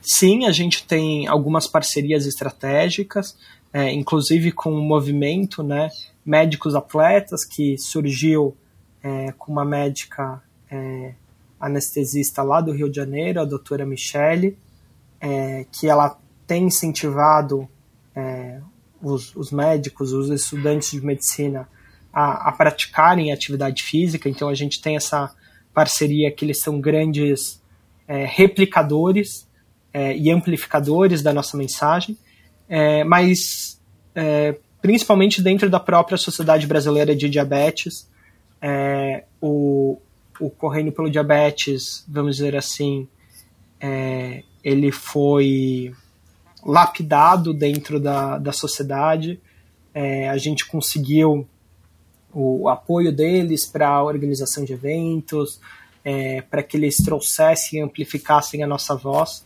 Então, até o, o título que você comentou, né, de atleta do ano, não foi por conta da minha performance esportiva, longe disso. É, apesar de ter um número elevado de, de maratonas, não sou o cara da per performance, não sou o cara do tempo, é, mas foi o reconhecimento pelo meu trabalho frente a, ao correndo pelo diabetes. É, atleta de destaque, né, que eu, eu descobri aqui. Exato, Aham. exato, Aham. exato. É, voltando à maratona, e no final das contas, né, se alguém aqui prestou um pouco mais de atenção, deu para perceber, se você começou a fazer maratona em 2016, a gente está em 2023, comecinho de 2023, a gente teve aí ano de pandemia, e você já correu 16, é, cara... 17, né? Teve, teve mala agora em dezembro. Exato, é. É, cara, é, você correu muito, muitas maratonas em pouco tempo, né? E, e em 2018 acho que você fez cinco e 2019 você fez seis. Sete. Sete. Isso, é Santiago, Porto Alegre, Campinas, isso, Rio de Janeiro, São Paulo, Goiânia e Curitiba. Quer dizer, é, caramba, meu, então você pegou gosto mesmo pelo negócio. E, e, e, a lesão eu acredito que já esteja controlada, né, cara? Porque, meu, pra, pra quem não corria nada, começou a correr e, e, e de repente, cara, corre cinco num ano, seis no ano, sete no outro, quer dizer cara, é, vá gostar de correr maratona assim lá na, na casa da Denise Amaral, meu. Não, para chegar para chegar no nível dela, acho que eu preciso comer muito arroz e feijão. Mas eu acho que é, se tornou a minha a minha terapia, a, a distância que me torna uma pessoa melhor. É, eu brinco que que cinco é, não tem graça, 10 é uma volta no, no Ibirapuera, é, 20, 20, 20, 21 passa, passa, muito rápido, 42 de fato que, que é né, o, a distância que, que eu acho que, que me desafia mentalmente, que me faz é, ter comprometimento, que me faz ter, ter responsabilidade. É, mas isso é, é para o Bruno, Michel. Acho que a gente vive muito numa, numa época, né, é, principalmente com, com as redes sociais, é, voltando pro, pro chakra, mas sem, sem, sem falar de, dele mais uma vez, mas assim, a gente percebe que, que tem uma, uma questão né, da, da comparação, da competitividade, da performance de alguma forma a todo custo. Então, assim, hoje eu falo da maratona porque é o que funciona para o Bruno, mas assim, é, tanto faz o esporte, tanto faz a distância dentro da corrida. Você tem que fazer aquilo que te faz feliz, aquilo que te faz que, que te faz sentir vivo, sabe? Se para você é, o que te faz sentir vivo é buscar performance para chegar vomitando os bofs, ok, vai lá e seja feliz. Se você quer, enfim, qualify para Boston, se você quer ser fazer Kona, legal, cara, parabéns, mas assim, eu acho que não existem 7 bilhões de pessoas, existem infinitas provas, infinitas é, modalidades para a gente querer ditar o que, que, que deve ser feito ou deixar de ser feito. Então, assim, mesmo dentro do Correndo pelo Diabetes, né, a gente tem, eu tenho muito cuidado para falar que vai muito além da corrida. Uhum. É, a, a, corrida é só, só um mecanismo. Então, assim, hoje eu falo da, da maratona com, com, com tanto carinho, quanto com tanta gratidão, vamos dizer assim, dizer, porque é o que faz sentido para o Bruno. Mas se quem está nos ouvindo pedala ou, ou até mesmo corre não tem ambição é, de fazer 42, cara, tá lindo, vai ser feliz, vai, vai ser, vai se endorfinar e, e vai fazer aquilo que você ama. Mas falando do, da minha experiência pessoal, né? Então acho que eu descobri na, na corrida aquilo que é, tirava é, ao mesmo tempo o melhor de mim nas piores condições, né? Então, cara, não é, não é enfim, normal você ficar se deslocando por tantas horas. Não é normal é, você correr no calor infernal de Salvador, você é, na secura de, de Goiânia. É, então, em condições, né, de alguma forma extremas, é, eu consegui manter o, a minha cabeça centrada, manter é, a, os meus objetivos claros e ir lá e, e fazer. É, e da lesão propriamente dito, né, eu aprendi a, ao, ao custo da, a custo das dores que é, a importância do fortalecimento, a importância que esse trabalho né, holístico, junto com um profissional de, de educação física, com um profissional de fisioterapia, faz a diferença. Então, assim, é, eu tive na, em 2021 desculpa, 2022 eu tive uma, uma fratura correndo, é, mas foi por conta da, da falta de capeamento da, é, da USP, eu, enfim, torci um buraco, o ah, tá. buraco, uhum. acabei fraturando o, Caramba, o, metat, o metatarso uhum. e, e, mais uma vez, de, longe de mim romantizar essas, esses desafios, queria eu que não tiver ter que passar por isso, né? Mas mais uma vez fui lá e enfim, ressignifiquei a corrida. É, depois de três meses sem correr, me preparando para Chicago, consegui fazer Chicago, bati meu, meu RP e mais do que isso, fiz uma prova feliz, uma prova é, que eu reafirmei minha paixão pela corrida depois de dois anos sem correr, né? Uma maratona por conta da, da pandemia. É. O, o Bruno, o, e o que, que você viu na corrida que que, que, que, você chegou nesse ponto de falar, né? No começo era preconceito, né? É, tinha essa coisa do, do teu pai, tirava meu pai de mim nos finais de semana, uma parte do, da manhã do final de semana, para paixão pela corrida. Acho que são algumas coisas, Michel. Acho que o esporte, de uma forma geral, é, né? Eu, eu levo comigo essa frase: o esporte, o poder de mudar vidas.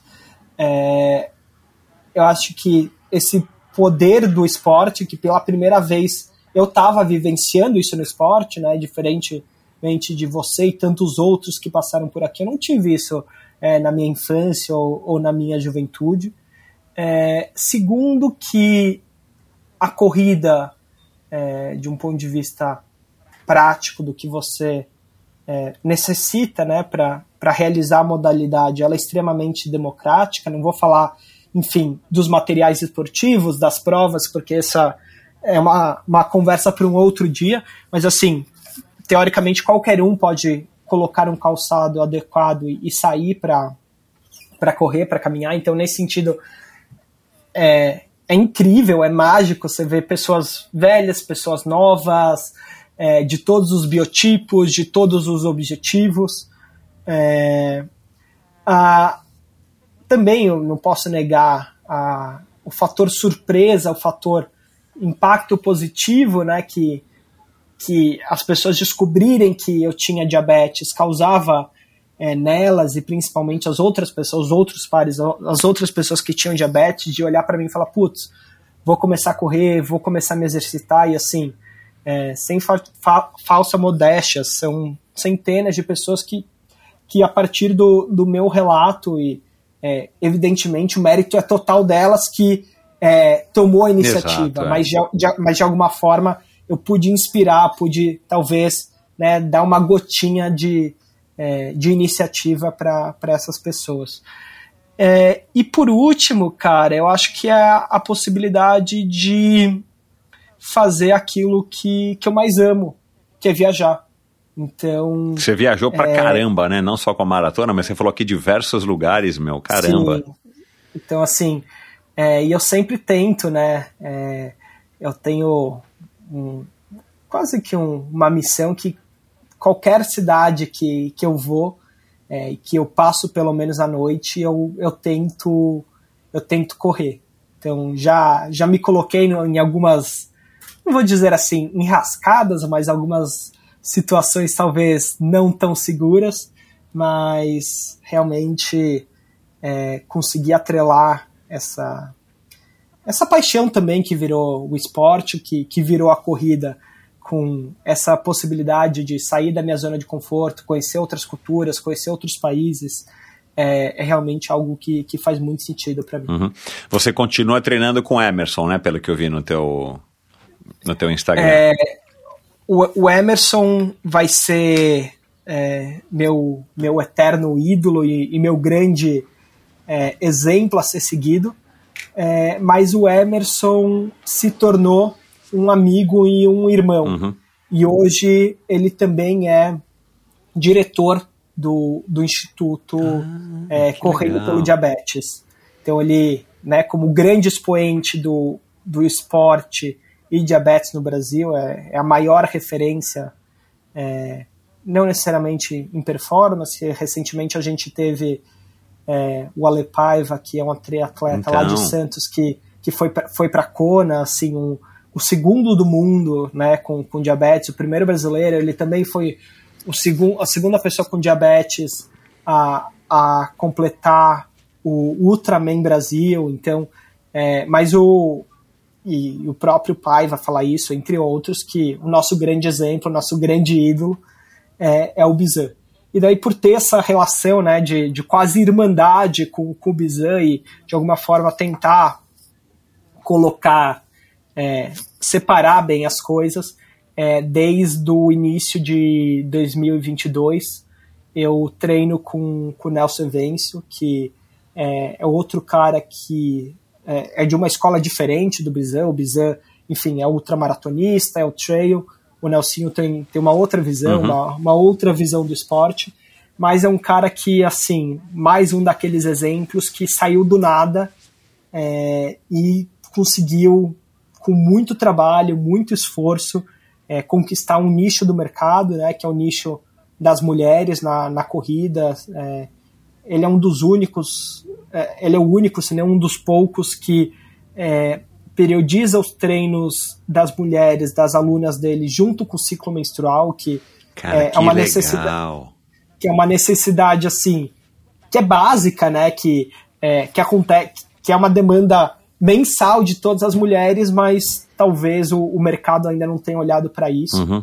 É, e é um cara que eu conheço pelo meu pai desde a época que, sei lá, que eu era moleque, tinha 8, 9 anos que meu pai já, já frequentava os treinos com o Nelson. Então, ah, assim, que bacana. É, tá, tá sendo tá sendo um processo bem interessante de sair de uma escola é, da corrida, né, para ir para outra.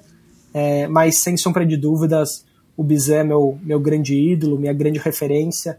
É, em novembro do ano passado, ele lançou o livro das 100 maratonas dele, então é um cara que, que tem muita história. Muita, é. pra, já me recomendaram, vários, vários ouvintes já recomendaram ele aqui, eu preciso entrar em contato com ele. Aí vou usar você. E é um grande, e é um, com o maior prazer, e é um grande exemplo por onde passa. Bacana. O, o, o Bruno, e você falou aí agora de Kona, falou do Alepaiva e tal, é, fazer uma prova, eu não sei quanto tempo que o Alepaiva fez, mas vamos dizer que ele fez 10, 11 horas, que é um tempo honestíssimo lá em Kona. É, muda muito para um posso, diabético? Posso estar muito errado, desculpa, Michel, posso estar muito errado, mas eu acho que ele fez sub 9. Bom, excelente. Sim. Mas digo assim, muda ele muito é um... você fazer, sei lá, 4, 5 horas e fazer 8, 9 horas, 10 horas, muda muito para o diabético? Pelo que você entende? Muda, assim, é, porque o consumo né, de, de glicose é, é muito maior. É, você também entra numa, é, num, num, num, processo é, de alguma forma catabólico, então é, de produção de cetose e a cetose ela é hiperglicemiante, então você precisa de insulina. É, e fora o, o volume, a quantidade de, é, de alimentos que você precisa fazer a, a ingestão. É, eu costumo brincar que assim, é, quem faz né, uma, uma maratona, seja a modalidade, modalidade que for com diabetes, faz a, a modalidade duas vezes, porque uma é o manejo do próprio diabetes em si, e a outra é a modalidade que todos os, os próprios competidores estão lá. Uhum. Então, assim, é, eu acho de uma façanha incrível, de novo, seja dos 5 quilômetros ao, ao Paiva é, fazer o, o Ultraman, fazer, é, fazer Kona.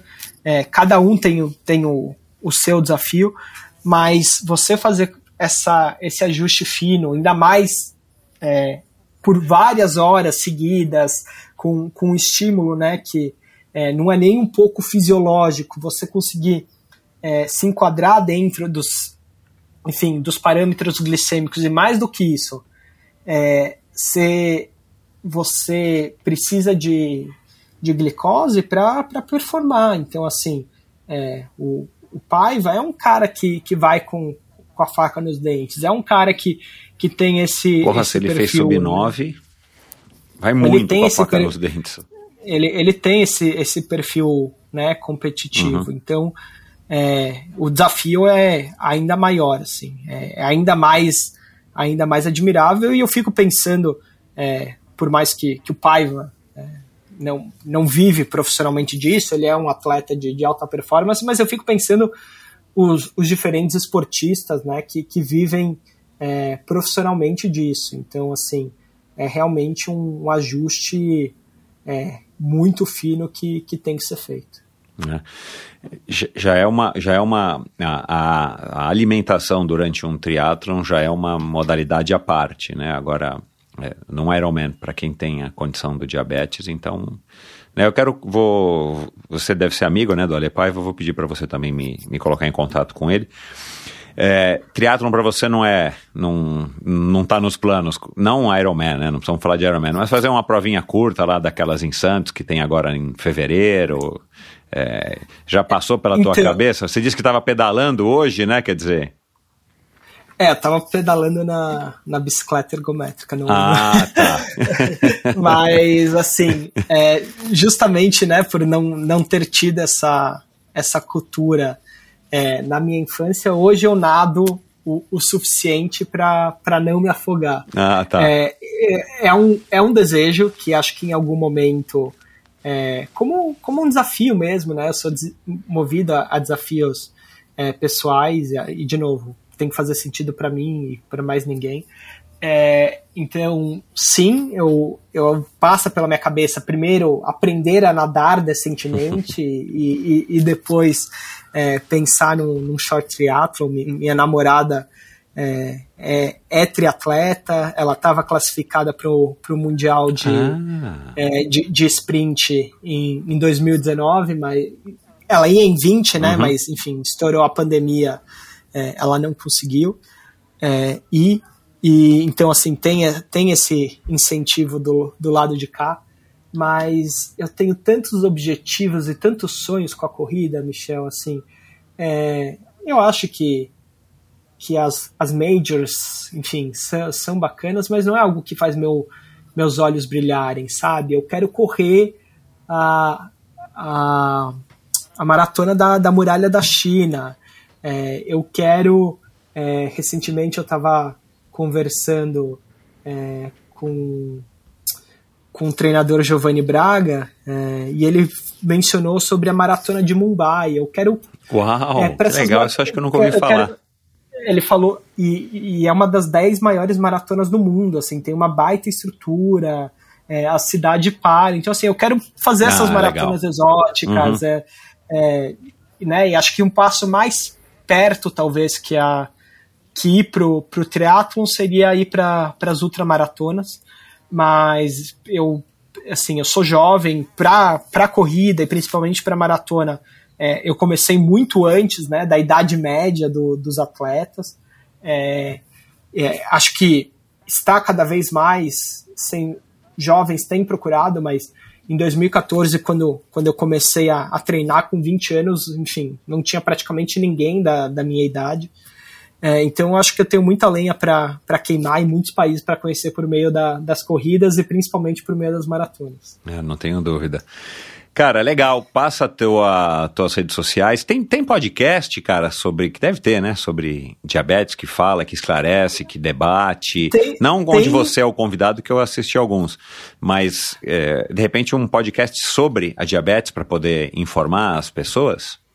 Tem, assim, eu sempre recomendo, né, buscar a- as sociedades médicas. Ah, então, tá. a, a Sociedade Brasileira de Diabetes SPD Uhum. tem um podcast, é mais voltado para profissionais de saúde, mas assim, a forma que, que é comunicada, e tem alguns episódios específicos, é, é palatável, é, é atingível, Uhum. é, é compreensível do, do público leigo, Uhum. então procurar nos agregadores SBBs, como Sociedade Brasileira de Diabetes. É, eu nas redes sociais é, tomo, tô como bruno.helman, Uhum. é, e o do Instituto é Instituto Underline CPD. Legal, que é correndo pelo diabetes. Isso. Legal. Bruno, cara, obrigado.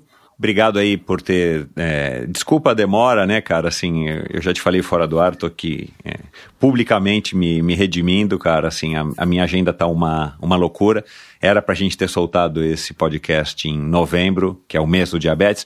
Mas sabe o que que eu pensei hoje de manhã vindo pra cá? Eu falei, cara, é, durante o mês do diabetes, o diabetes tá em mais evidência do que nos outros meses. Vamos dar um pouco mais de evidência aqui na minha humilde contribuição no Endorfina, no mês fora da evidência.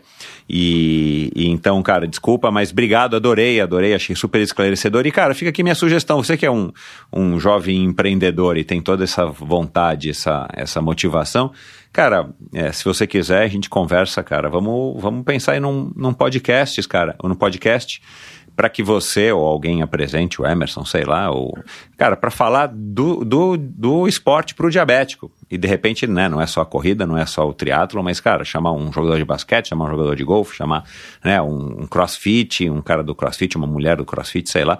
Pensa nisso, cara, porque é, é, se não tenho nada específico que você saiba, ou pelo menos não tenho em português, quem sabe, né? E, e, e você vai estar ampliando um pouco mais o teu, enfim, ramificando, capilarizando essa tua influência, essa tua vontade de mudar o mundo. Com certeza, é, vamos aproveitar e trocar figurinhas sobre isso e tentar aprender um pouquinho é, sobre, sobre esse universo a ser explorado. É, não sei se eu cheguei a comentar com você isso, mas lá em, em 2019, quando é, os podcasts ainda não, não tinham estourado, Uhum. É, não sei como, mas você foi o primeiro podcast que, que eu passei a seguir que legal, e que, cara. e que, e que eu, e que eu escutei. Uau, que É, honra! Então, assim, fico, fico muito feliz de estar de, de tá aqui. é, eu agradeço demais a, a, oportunidade, Michel. Assim, é muito importante ter parceiros e aliados nessa jornada, porque o diabetes não diz respeito apenas a, a, aos profissionais de saúde, às pessoas que têm diabetes, aos seus familiares. É, uma, é um problema de saúde pública, né? Como eu disse, afeta entre 8 e 10% da, da população do Brasil. E a única maneira que a gente consegue é, batalhar, pleitear, lutar é, para que políticas públicas sejam criadas, para que é, a, uma sentença de morte é, se torne uma sentença de vida, é por meio da educação, é por meio da informação, é, é por meio da disseminação. Então eu agradeço demais e fico muito feliz e honrado mesmo é, de estar aqui no Endorfina Podcast, espaço esse que já recebeu é, tantas pessoas que, que eu admiro e que, e que eu acompanho. Então, obrigado, parabéns pelo trabalho, fico muito feliz, por um lado, que tenha demorado tanto para a gente conseguir gravar, sinal que a coisa está crescendo, que você está tendo seu trabalho reconhecido, e muito sucesso para a gente, e cada um a sua maneira que a gente consiga disseminar né, é, ótimas histórias, é, ótimos exemplos e, por que não, plantar a sementinha do esporte, da atividade física em mais e mais cabeças. Muito obrigado. Legal, que era isso. E eu tô achando que você só ouviu o podcast do Guga Chakra, cara. Eu falei, mas cara tá falando do Guga Chakra, do Guga Chakra, do Guga Chakra. Você tá me ouvindo desde 2019, cara. Que bom, que orgulho, meu, que, que, que, que honra, né, receber a tua audiência. E é isso, cara. Obrigado, então. Boa sorte aí. Um bom ano para você, Bruno. Obrigado para todos nós e que seja um mundo, desculpa, um, um ano é, com muita saúde, muita atividade física e muitos sonhos realizados. Exatamente, para todos nós. Um abração. Abraço. E é isso, espero que você tenha curtido esse episódio do Endorfina Podcast com o Bruno Hellman, outro, outro convidado aí que fazia tempo que eu prometi, que eu queria ter trazido para o Endorfina. Finalmente deu certo e deu um assunto bem legal, uma história bacana mais uma prova aí também, acho que bacana a mensagem de mostrar para as pessoas que é possível sim controlar o diabetes com muita responsabilidade, né, com, com, com seriedade e você levar uma vida aí quase que normal ou normal, praticando aí a sua modalidade esportiva, praticando a sua corrida, no caso do Bruno, e com segurança e, e curtindo, né? Então foi um, um episódio para mim muito bacana, muito esclarecedor. Lembre-se de dar um alô pro, pro Bruno. Eu vou colocar aqui no post do episódio de hoje, lá no endorfinabr.com, vários links para algumas matérias, outros podcasts que o, que o Bruno participou, e claro, para o Instagram dele.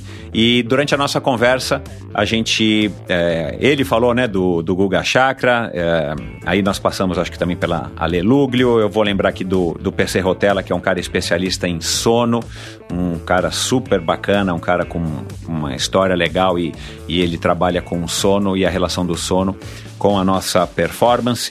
Uh, Dona Nora Ronai, 98 anos, rumo agora ao 99 esse ano. E, e, segue nadando firme e vencendo várias provas de natação master. A Denise Amaral, grande maratonista, né, que já passou por aqui agora no finalzinho de 2022, que tem 164 maratonas pelo menos até o, o, dia da nossa gravação, quer dizer, na nossa gravação a gente tinha, ela tinha 163, porque no dia seguinte ela fez mais uma, e, e, e não tem sinais, né? Não está dando sinais de que vai parar, então é, provavelmente, se bem que da última grava do episódio dela para cá, eu acho que ela não participou de nenhuma maratona, mas enfim, é, talvez da maratona de São Silvestre, tô brincando. Mas é, você ouve esses episódios e todos os outros episódios é, do Endorfina, aqui mesmo onde você está ouvindo esse episódio. Aliás, se você estiver ouvindo ele em algum agregador de podcasts, clica lá no botão seguir, assinar. Você ajuda bastante a mim e a outras pessoas a estarem descobrindo o Endorfina. E se você estiver ouvindo no meu site, legal, aproveita, dá uma olhada lá, tem um, um link para o meu canal no YouTube, onde você vai poder assistir essa conversa, se você achar é, que é mais. Essa conversa não, porque você acabou de ouvir, né? Mas se você quiser ouvir outras conversas e assistir o vídeo, você encontra lá é, vários vídeos tanto na íntegra quanto em pequenos pedaços, nos cortes, né, como são chamados. Você também lá tem um link para o meu é, para apoiar o, o, Endorfina, né? Se você acha que o Endorfina está colaborando com de alguma maneira é, contigo e você está é, afim de colaborar, não, não, não se acanhe o Endorfina é, conta e, e, adora, né? Eu conto e adoro o, quando recebo o apoio de alguém, porque isso, claro, é um grande incentivo e me ajuda a viabilizar aqui financeiramente o Endorfina, além dos patrocinadores. Clica lá no botão de apoia-se e se informe. A partir de 20 reais por mês você já vai estar fazendo uma grande diferença aqui pro Endorfina. E lá também no meu site você encontra informações sobre o Endorfina ao vivo. Se você quiser levar o Endorfina para sua empresa, para sua loja, para seu negócio, para falar com seus colaboradores, com seus clientes, na sua escola, para os seus alunos, entre lá em contato comigo. Desculpa tem lá uma aba no meu site é, Endorfina ao Vivo e assine a newsletter semanal.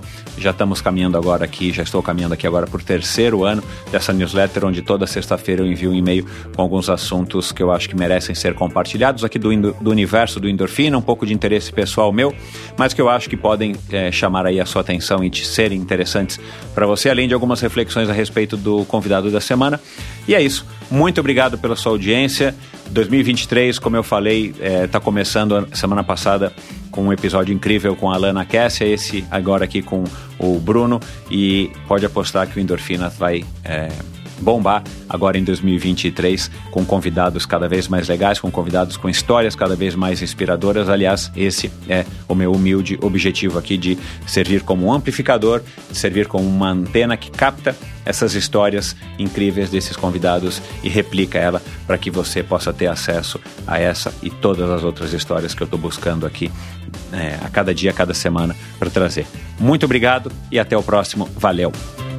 Obrigado por ouvir esse episódio do Endorfina. Acesse o endorfinabr.com, vá no post do episódio de hoje para conhecer um pouco mais sobre o meu convidado e alguns assuntos abordados em nossa conversa. Lá você ainda encontra todos os episódios do Endorfina. Siga o Endorfina BR no Instagram e confira imagens inéditas e inusitadas dos meus convidados. Participe enviando comentários e sugestões. Se você curtiu, colabore assinando Endorfina no seu agregador de podcasts preferido e compartilhando com seus amigos.